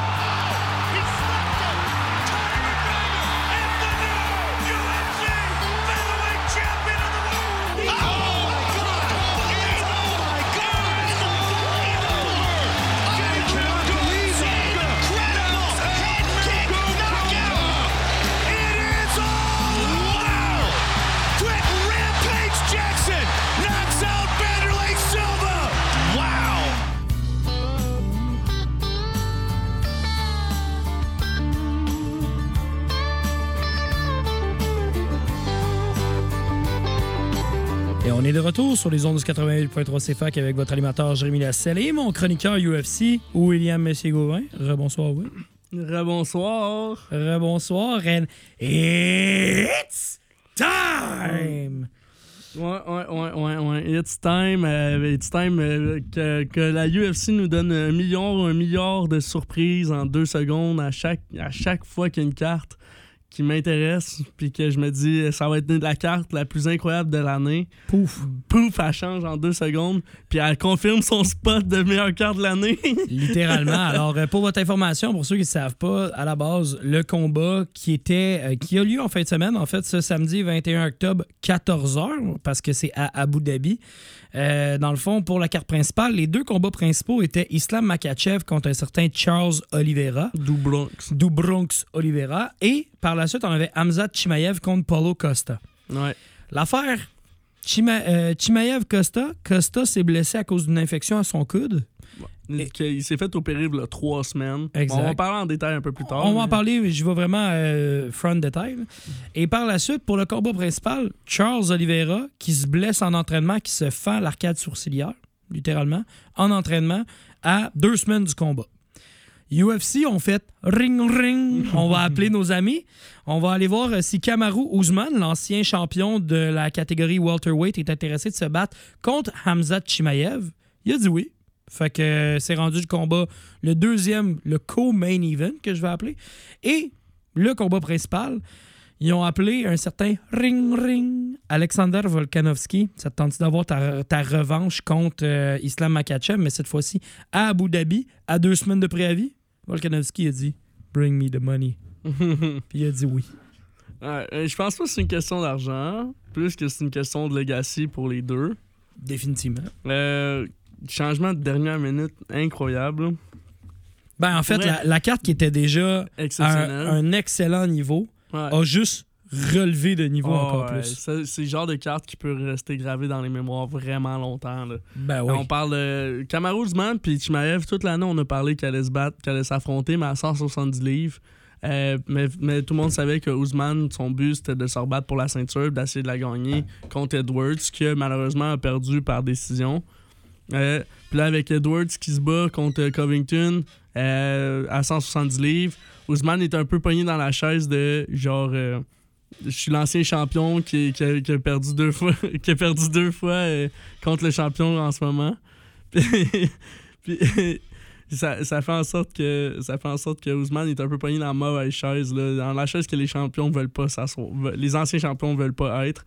Ben, il n'y a pas le choix. Ouais, puis c'est ça, il n'y a, pas le choix malheureusement. Puis là, avec cette surprise-là qui arrive, il était supposé affronter Hamza Chimaev. Puis là, avec tout ce qui s'était passé avec Chimaev contre Nate Diaz, euh, la, dernière fois qu'on a vu euh, Chimaev en action, c'était contre Kevin Holland, à cause que sur la semaine du combat, finalement, il pesait 7 livres de plus, qui est inacceptable. Incroyablement. fait que il dans était comme fuck that, Ouais, littéralement. puis Il envoyait chier les, les journalistes, là, ça ça avait pas de sens. Là. Puis, puis Dana White il a dit Toi, tu te bats plus à 170 livres avant un méchant bout. Fait que tu t'en vas à 185, ce qui est pas une mauvaise chose parce qu'Hamza Chimaev, il s'est déjà battu à 185 dans sa carrière. Exact. Ce qui est une mauvaise chose pour Ousmane parce que lui, il s'est jamais battu à 185 livres durant sa carrière. Mais il se promène à- c'est un gars qui se promène à 200 livres, là, Ousmane. là. Fait que. Ben, tu sais, juste avec la carrure qu'il a, je comprends qu'il se promène Ouais. à 200 livres. Ouais. là, tu sais. Une petite 200 livres, c'est un petit peu un reach, peut-être plus 194, genre, mettons. Ouais. Puis ça reste quand même. Ouais, fait que c'est, c'est, c'est une grosse charpente quand même. C'est deux gars qui ont à peu près la même taille, qui ont à peu près les mêmes mensurations. Hamza Chimaev un peu plus grand, un peu plus, un peu plus longiligne, moins pris. Mais deux grands, grands lutteurs. Euh, combat pour vrai. euh, Le gagnant, en plus, on a su que le gagnant de ce combat-là allait se battre pour la ceinture à 185 livres. là, euh, Contre euh, Sean Strickland. Contre Sean Strickland, exactement. Sean Strickland qui refuse jamais un combat. Fait que. Ah, puis que littéralement, on a appris aussi au courant des, der- des derniers jours que euh, Izzy, en fait, euh, voyons, j'ai un blanc sur son nom. Israël Adesanya. Israël Andesanya, merci. Israël Andesanya qui lui prend une pause officielle pour au moins un an, puis il parle peut-être de plus que ça pour Ouais. Ça, ça file un peu. euh, bon, bon, je vais prendre la balle au bon. Là, Oh, ça, ça file un peu euh, pause à la GSP, à la John Jones. Entièrement d'accord. On prend un gros break, puis on essaie de revenir pour gagner une ceinture euh, dans une catégorie différente. Moi, ça m'étonnerait pas qu'on qu'on le voit revenir. En light euh, heavyweight, genre? en light heavyweight, Ouais, à serais pas surpris. 205, euh, avec une plus grosse charpente sur lui. Puis, mais la vérité, c'est que s'il revient en light heavyweight, il faudrait que Pereira soit champion là, pour que ça se fasse tout un show. là. Je serais même pas surpris, en fait, parce que ça va être. euh, si c'est ça, c'est soit qui va surprendre, ben là, ça va dépendre encore une fois de Pro On spécule, on s'entend. On spécule énormément, mais ça reste quand même que ça serait une énorme guerre Pereira contre Israël Adesanya à 205, là, Ouais, il y en a un qui, aurait- qui cogne fort. là, qui aurait un avantage Ouais, pour ouais. ça. Ouais, ça c'est sûr. Puis euh, le combat principal, en fait, c'est la première surprise. Euh, euh, on apprend Charles Oliveira, euh, coupé l'arcade sourcilière À l'entraînement, à l'entraînement, puis une grosse coupure à part de ça. Il s'est fait opérer directement au Brésil sans avertir la UFC. Puis il s'est dit, je vais être prête, je vais être prête pour me battre quand même. Puis finalement, la, les- quand les, les médecins ils ont vu l'état de la coupure, ils, Ils ont, ont fait dit comme, non. ils ont fait comme non, ça marche pas. Puis euh, Dana White, euh, il s'est pas gêné en, en entrevue de dire euh, que si Oliveira il avait appelé la UFC, il aurait donné des meilleurs médecins, puis il aurait été en forme pour se battre, puis prêt à se battre. Bon, ça, Hey, ça, ouais, je pense qu'à quelque part, il est content que Volkanovski embarque. Ouais. Parce que oui, Oliveira Makachev, c'est un grand combat en- dans l'histoire de la lightweight, là, Ouais. de- dans les poids De, cette- légers de cette division-là. de c'est- c'est- Ce, ce rematch-là, ça aurait été un des grands combats dans l'histoire. Mais on en a encore un. Encore plus haut. Ouais, puis là, là c'est pas juste un grand combat dans l'histoire de la division, c'est un grand combat dans l'histoire de la MMA au complet. C'est champion contre champion. C'est champion contre champion pour la deuxième fois. Puis la première fois qui était probablement la- la- le combat le plus médiatisé de l'année. Puis le combat le plus euh, partagé de l'année. là. Tu pouvais Ah, marcher dans la rue puis demander- sonder cin- 50 personnes, puis il y en avait 25 qui vont te dire c'est Volkanovski qui a gagné, puis 25, qui vont te dire que. Makachev a gagné. Puis c'est mal à dire que c'était 50-50. là. Ah, c'était c'était vrai- c'était vraiment serré. Puis, lieu même- dire 50-50, il y a du 25-25, là, mais. Ben, tu sais, justement, de dire que c'est c'est en, en même temps, tu as beaucoup de connaisseurs de, de la UFC, de la, des arts martiaux mix, C'est connoisseur. les connaisseurs, justement, qui, qui étaient là. Puis, tu sais, mettons, Rogan qui disait, Joe Rogan, qui disait, moi, je le donnais à Volkanovski. Ah oui, en- sa réaction en live dans son podcast, il a fait un, ce qu'on appelle un fight companion. Ah, Ça, littéralement. c'est que genre euh, une gang de gars qui regardent les fights puis qui, se filment en- qui filment leur réaction. Joe Rogan a fait ça sur son podcast. Puis euh, sa réaction, c'était il était sûr à 100% que Volkanovski venait de gagner le fight. Là. Puis il était comme, moi, il did it, il did it. Puis finalement, what? Il l'a pas d'élite, Non, non. malheureusement. Non, puis on l'a regardé hier, le combat. Ouais, exactement. C'était un excellent combat, là. ah, c'était impressionnant. On va te Mais laisser aller en pause, là, puis on s'en va en pause, après. puis on en après. Avec des opinions qui peuvent mettre au plancher, bienvenue dans la centrale sportive.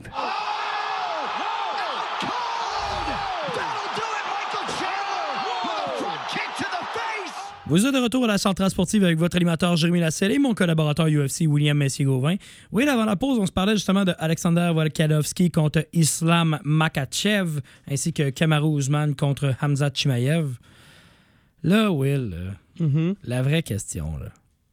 Alexander Volkanovski, il peut-tu gagner ce combat-là? C'est tellement complexe comme question. C'est c'est tellement difficile de faire un choix. Pour les deux combats, en fait. Parce que tu dis, niveau talent, un pour un, je pense que Volkanovski il est plus talentueux que, que Islam Mahachev. Puis Mahachev, c'est quelqu'un qui est incroyablement talentueux. Il est pas champion pour rien. Non. Puis le, leur dernier combat, le dernier duel entre les deux prouve à quel point ces gars-là, ils font partie de l'élite planétaire là, de, d'arts définitivement. martiaux mix. là l'élite planétaire, puis le débat la dernière fois, c'était c'est qui le numéro un mondial tout court. là. Mhm. C'était c'était le combat pour savoir c'était qui qui était livre pour livre numéro un mondial.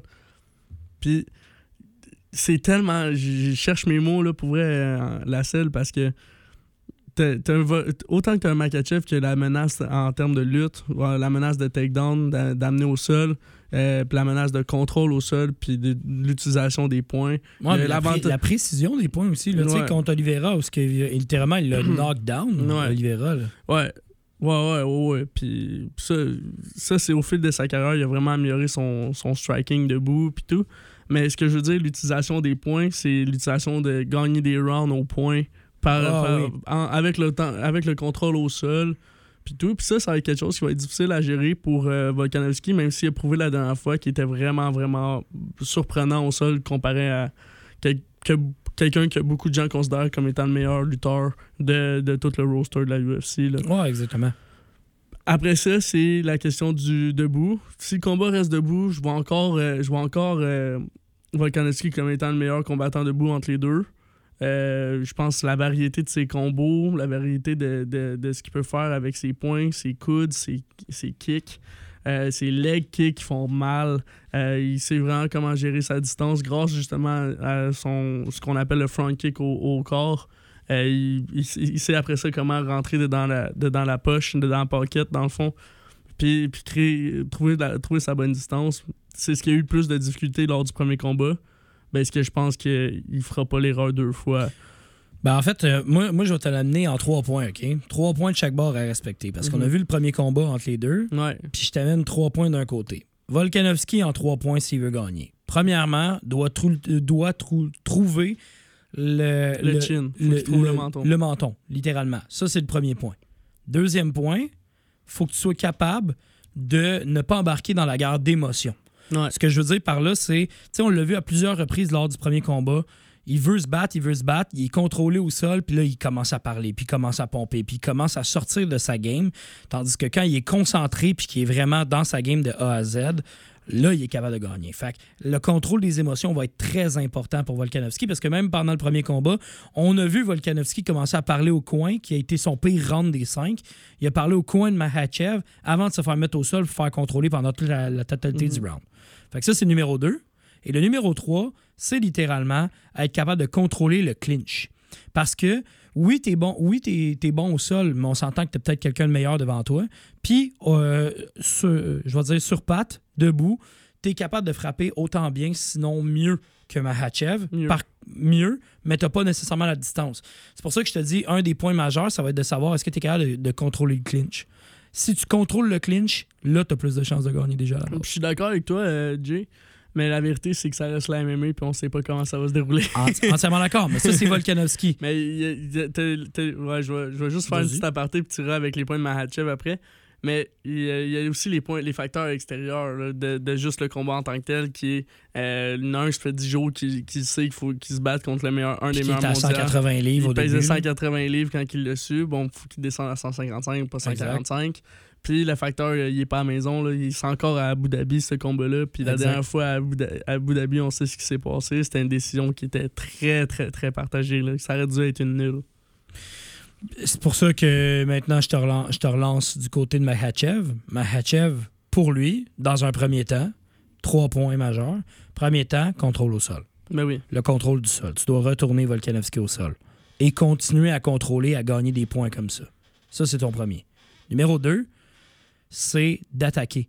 Attaquer en permanence. On l'a vu lors du premier combat, quand, quand, Vol- quand Volkanovski se fait attaquer, oui, il est capable de, répliquer, de contre-attaquer, mais ça reste que Makachev, Ma- Mahachev, avec la vitesse et avec la portée qu'il a, il est capable de vraiment mettre de l'avant sa, sa puissance, puis il est capable de venir ébranler Volkanovski avec ça. Puis le troisième, ben, c'est littéralement de ne pas se brûler. Non. Parce qu'on l'a vu lors du cinquième round, puis c'est là où que tout le monde était comme Oh my God, peut-être que Volkanovski a gagné. Il était tellement brûlé que là, il était pas, il, il était plus là. là. Fait- Fait que c'est de savoir de, ma- de, de manage, je veux dire, ses, euh, ses expectations. J'ai les termes anglophones, là, excusez-moi. Manage son, son cardio. Ouais. D'être capable vraiment de- d'avoir un pacing qui a de l'allure. Ben, c'est le pace. C'est le pace à Volkanovski qui impose sur, euh, sur la majorité de ses adversaires. Je sais pas s'il va, être, il va avoir autant d'effets parce que justement, il a pris 10 jours pour perdre 30 li- 35 livres. Fait qu'on on- c'est vraiment, c'est vraiment complexe, puis ça affecte beaucoup la, fatigue, la qualité du menton, puis euh, le, le cardio du combattant. Puis ça, c'est c'est tous ces principes qu'on vient d'appliquer. Ils s'appliquent aussi à Kamaru Usman. Puis encore, encore là, je t'ai pas donné mon, je t'ai pas donné c'est qui, qui va gagner. J'aimerais ça que Volkanovski gagne Moi, je veux Vol. pour, gagne. pour, euh, pour l'hi- l'histoire, double champ. euh, euh, ça en ferait un de plus à rajouter dans, dans la, la grande liste qui. Ben la là- petite liste qui commence à grossir, admettons. Qui commence à rentrer dans le mont Ru- Rushmore, là, on. Ouais, puis c'était déjà un combattant que je considère top 10 all time. Là, Ben oui, ben juste oui, pour ben ce qu'il a fait dans, dans division. Pendant 10 ans, il poids pas perdu. Ouais, en poids plume. Puis monter contre Makachev, faut le faire aussi. Ben, c'est ça. Fait que j'aimerais ça que ga- gagne. je serais pas surpris que Makachev gagne. Puis ça serait bon pour son règne. Là, il, là, il dit qu'il veut gagner en Edwards puis euh, Covington après. Je suis pas tendance, je suis pas tendance pour être honnête parce que c'est pas que j'aime pas Mahachev, c'est juste que le top 10 de cette division-là, elle bouge pas depuis euh, 10 mois parce qu'ils attendent de voir c'est qui qui gagne ce combat-là. Exact. Ça sera pas le champion de 155 livres qui va venir voler le spot d'un d'un gars de 170 qui s'est pas battu depuis 10 mois. Ouais, mais, tu comprends ce que je veux mais, dire? mais là? il tire un peu à gauche à droite aussi parce qu'il a critiqué aussi le règne de John Jones en ce moment comme euh, numéro un mondial euh, pound for pound. là. Littéralement, il est allé dire sur les réseaux sociaux comme quoi, euh, pas euh, réseaux sociaux mais conférences de presse, comme quoi John Jones il a affronté les, les cinq derniers combats qu'il a affrontés sont même pas dans le top dans le top 10 des pound for pound. Fait que là, t'es comme, OK, mais ça reste quand même que. Une- une- il- y a 4 combats là- combattants là-dedans que ça fait, je veux dire, ça fait 6 ans. Exact-. Exactement. Fait c'est pour ça que quand je te dis, il tire, il- tire un peu partout en ce moment, c'est il veut juste avoir l'attention médiatique sur lui. Ben là, c'est normal, là, c'est le cloud de, de, de semaine de combat. Exact. Puis pour ce qui est de. Pour ce qui est de Ousmane Chimaev, j'ai vraiment l'impression que Chimaev va gagner ce combat-là. Je pense que je pense que Ousmane n'a plus la. Puis ça fait longtemps qu'on sait qu'Ousmane a des problèmes de genoux. Là. Ouais. Puis. Qui a de la misère. Ouais. On, on l'a vu lors de son dernier combat contre Leon Edwards, littéralement, qui est sorti de de l'octogone puis il a de la misère à marcher sur ses jambes. Il affrontait aussi quelqu'un qui kick en Je tabarouette. suis d'accord, je suis d'accord, mais pour un gars qui a Ouais. justement une, euh, une historique au niveau de ses genoux, Ouais. tu sais, c- Ouais. ça fait pas du bien. Puis l'explosivité de, de Chimaev est juste tr- trop. On parle de talent encore, là. En termes de talent pur, là, Chimaev, là, c'est probablement la plus belle pépite de la UFC. Là. Ben oui, ben oui, ben oui. Puis, faire ses cinq premiers combats dans l'UFC, se faire toucher. Quatre premiers combats dans l'UFC, se faire toucher genre deux fois, là. Faut le Ah, faire. puis Faut le faire, là. Littéralement. Là-dessus, il affronte un top 10 euh, dans sa division en Li Jingliang. là. Ah, et puis littéralement, quand, quand il s'est battu, euh, c'est pas son avant-dernier combat, c'est l'autre d'avant, où que il lève littéralement le combattant, il l'amène à Dana White. Li. Ah, c'est Li Jiangyang. Le numéro 10, il l'amène à Dana White, il couche, puis il fait Regarde ce que je vais faire avec le reste de la division. Mm. Puis il fait juste beat up Li Jiangyang pour, pour finir le, le combat. Prendre le micro. I kill everybody! I kill everybody! Bring me the division! Ah, ouais, c'est ouais, littéralement fou, ça, là. C'est fou, puis tu sais, c'est- c'est- c'est. Il, a été, il s'est fait humble un peu avec euh, Gilbert Burns, ce qui me porte à croire que Kamaru Usman il a ce qu'il faut pour battre Chimaev. C'est juste que Gilbert Burns fait déjà un an et demi, deux ans. Là. Ouais. Fait que. euh, Il y a eu- il y a eu du Donne un temps. an et demi, deux ans d'en- d'entraînement pur à un gars comme ça qui s'entraîne cinq fois par jour d'un fois. Pff, Oublie ça, là. L'évolution du combattant est déjà trop présente, puis l'autre, c'est un combattant vieillissant qui son règne est fini, qui est dans un mauvais moment de sa carrière, mais qui a assez quelque chose. Là, c'est un coup de circuit pour, euh, pour Ousmane. C'est réussi à battre Chimaev, là, c'est. Il vole Ben, tout il son rêve, puis Ah, il a une chance de devenir. Il y a une chance de devenir double champion après, là, c'est... C'est pour ça qu'il a accepté le combat, là, c'est Ouais. mon avis. Là. Il Parce que- jamais parce que si- parce que Chimaev s'il à 10 gagne- jours d'avance euh, s'il n'y avait pas une chance de se battre pour une ceinture après. Là. Parce que s'il gagne, puis qu'après ça, il va gagner le, le middleweight, après ça, là, il, il sky's the limit pour lui. Là. Il va sûrement prendre sa retraite, puis c'est fini, merci, Ouais, bonsoir. moi, ça serait le move à faire parce que... euh, Tu veux gagner la ceinture, puis prendre ta Il n'y retraite. a plus de genoux. Ça fait 5 ans qu'on sait qu'il n'y a plus de genoux. Exact. Le gars, il marche sur, sur le gazon euh, quand il marche dans la rue pour pas, pour pas marcher sur le trottoir parce qu'il a trop mal aux genoux. Ah, exact. C'est pas moi qui invente ça. là. C'est- documenté, C'est là. documenté. Là. Fait que, tu sais, il, est- il est magané pour ça. Puis il se bat, puis il gagne des millions, puis il bounce. Ouais. I break people face for money and bounce. Ouais. Conor McGregor. Euh, je t'amène, euh, je te, je te dis les trois derniers combats de cette carte principale en Johnny Walker contre euh, Magomed Nkalaev, lui qui avait eu une nulle contre un certain. Jan Blachowicz. Puis Johnny Walker qui est quand même sur un hype en ce moment. Il, Une euh, résurgence. exactement. Alors, euh, est-ce que tu vois euh, rapidement, en 30 secondes, euh, un peu, qu'est-ce qui pourrait se passer de ce côté Ah, je vois Nkalaev. Nkalaev, c'est probablement le, la- le, le combattant le plus talentueux de toute cette division-là. Je le, je le vois, ça fait des années, j'en- je dis qu'il va être futur champion. Je l'ai dit ici à plusieurs reprises Ouais. aussi. Je le voyais devenir champion contre Jan Blaovic. Jan Blaovic, vieux de la vieille, qui a gardé, qui a- qui a gardé son, son ground, puis qui, a qui est resté présent. Puis qui a, frappé, qui a frappé les jambes à côté. là. Exactement. Il y a Yeri Prohaska qui va revenir. Il y a Alex Pereira qui est rendu dans cette division-là. T'as Jamal Hill qui est blessé, qui risque de revenir l'année prochaine. Exact. Puis t'as Magomed Kalaev tout ce, tout ces beaux, ce beau monde-là se battent pour la même, la même hype, la même ceinture. C'est la division Curse. Ouais, puis je vois, je vois quand même Ankalaev comme étant le, le meilleur de, dans, cette, de- dans toute cette gang-là. Il y a juste moins de, de clout, admettons. Il y a moins de gens qui regardent ce qu'ils font, ce qu'il fait et tout. Je vais prendre un petit deux secondes pour parler d'Ikram Aliskerov, qui est un des plus grands, un des meilleurs prospects de la, de la, de la UFC en ce moment. Ouais. Euh, premier, deuxième combat en UFC, sur la carte, premier en sur la carte prin- principale. Euh, ceux qui savent pas c'est qui Ikram Aliskerov, on- depuis tantôt je vante Hamza Chimaev, mais c'est seul gars qui s'est rendu. Genre, c'est le gars qui a donné le plus de fil à retordre à Hamza Chimaev avant de rentrer dans l'UFC. Exact. Puis, Ikram Aliskerov, c'est un il a 14 victoires, une défaite. Sa seule défaite, c'est contre Chimaev par décision. Il est rentré dans l'UFC, il fait un, un sale knockout, puis il se ramasse à se battre contre euh, Warley Alves. Combat qui a été annulé. Il était supposé affronter euh, euh, Nas- Nassourdine Imavov, le français, Ouais. qui s'est battu contre Sean Strickland en début d'année. Euh, puis j'ai Saïd Nurmagomedov aussi qui se bat, euh, qui, est un, qui est le cousin de, de Khabib, qui est super, qui est super fort.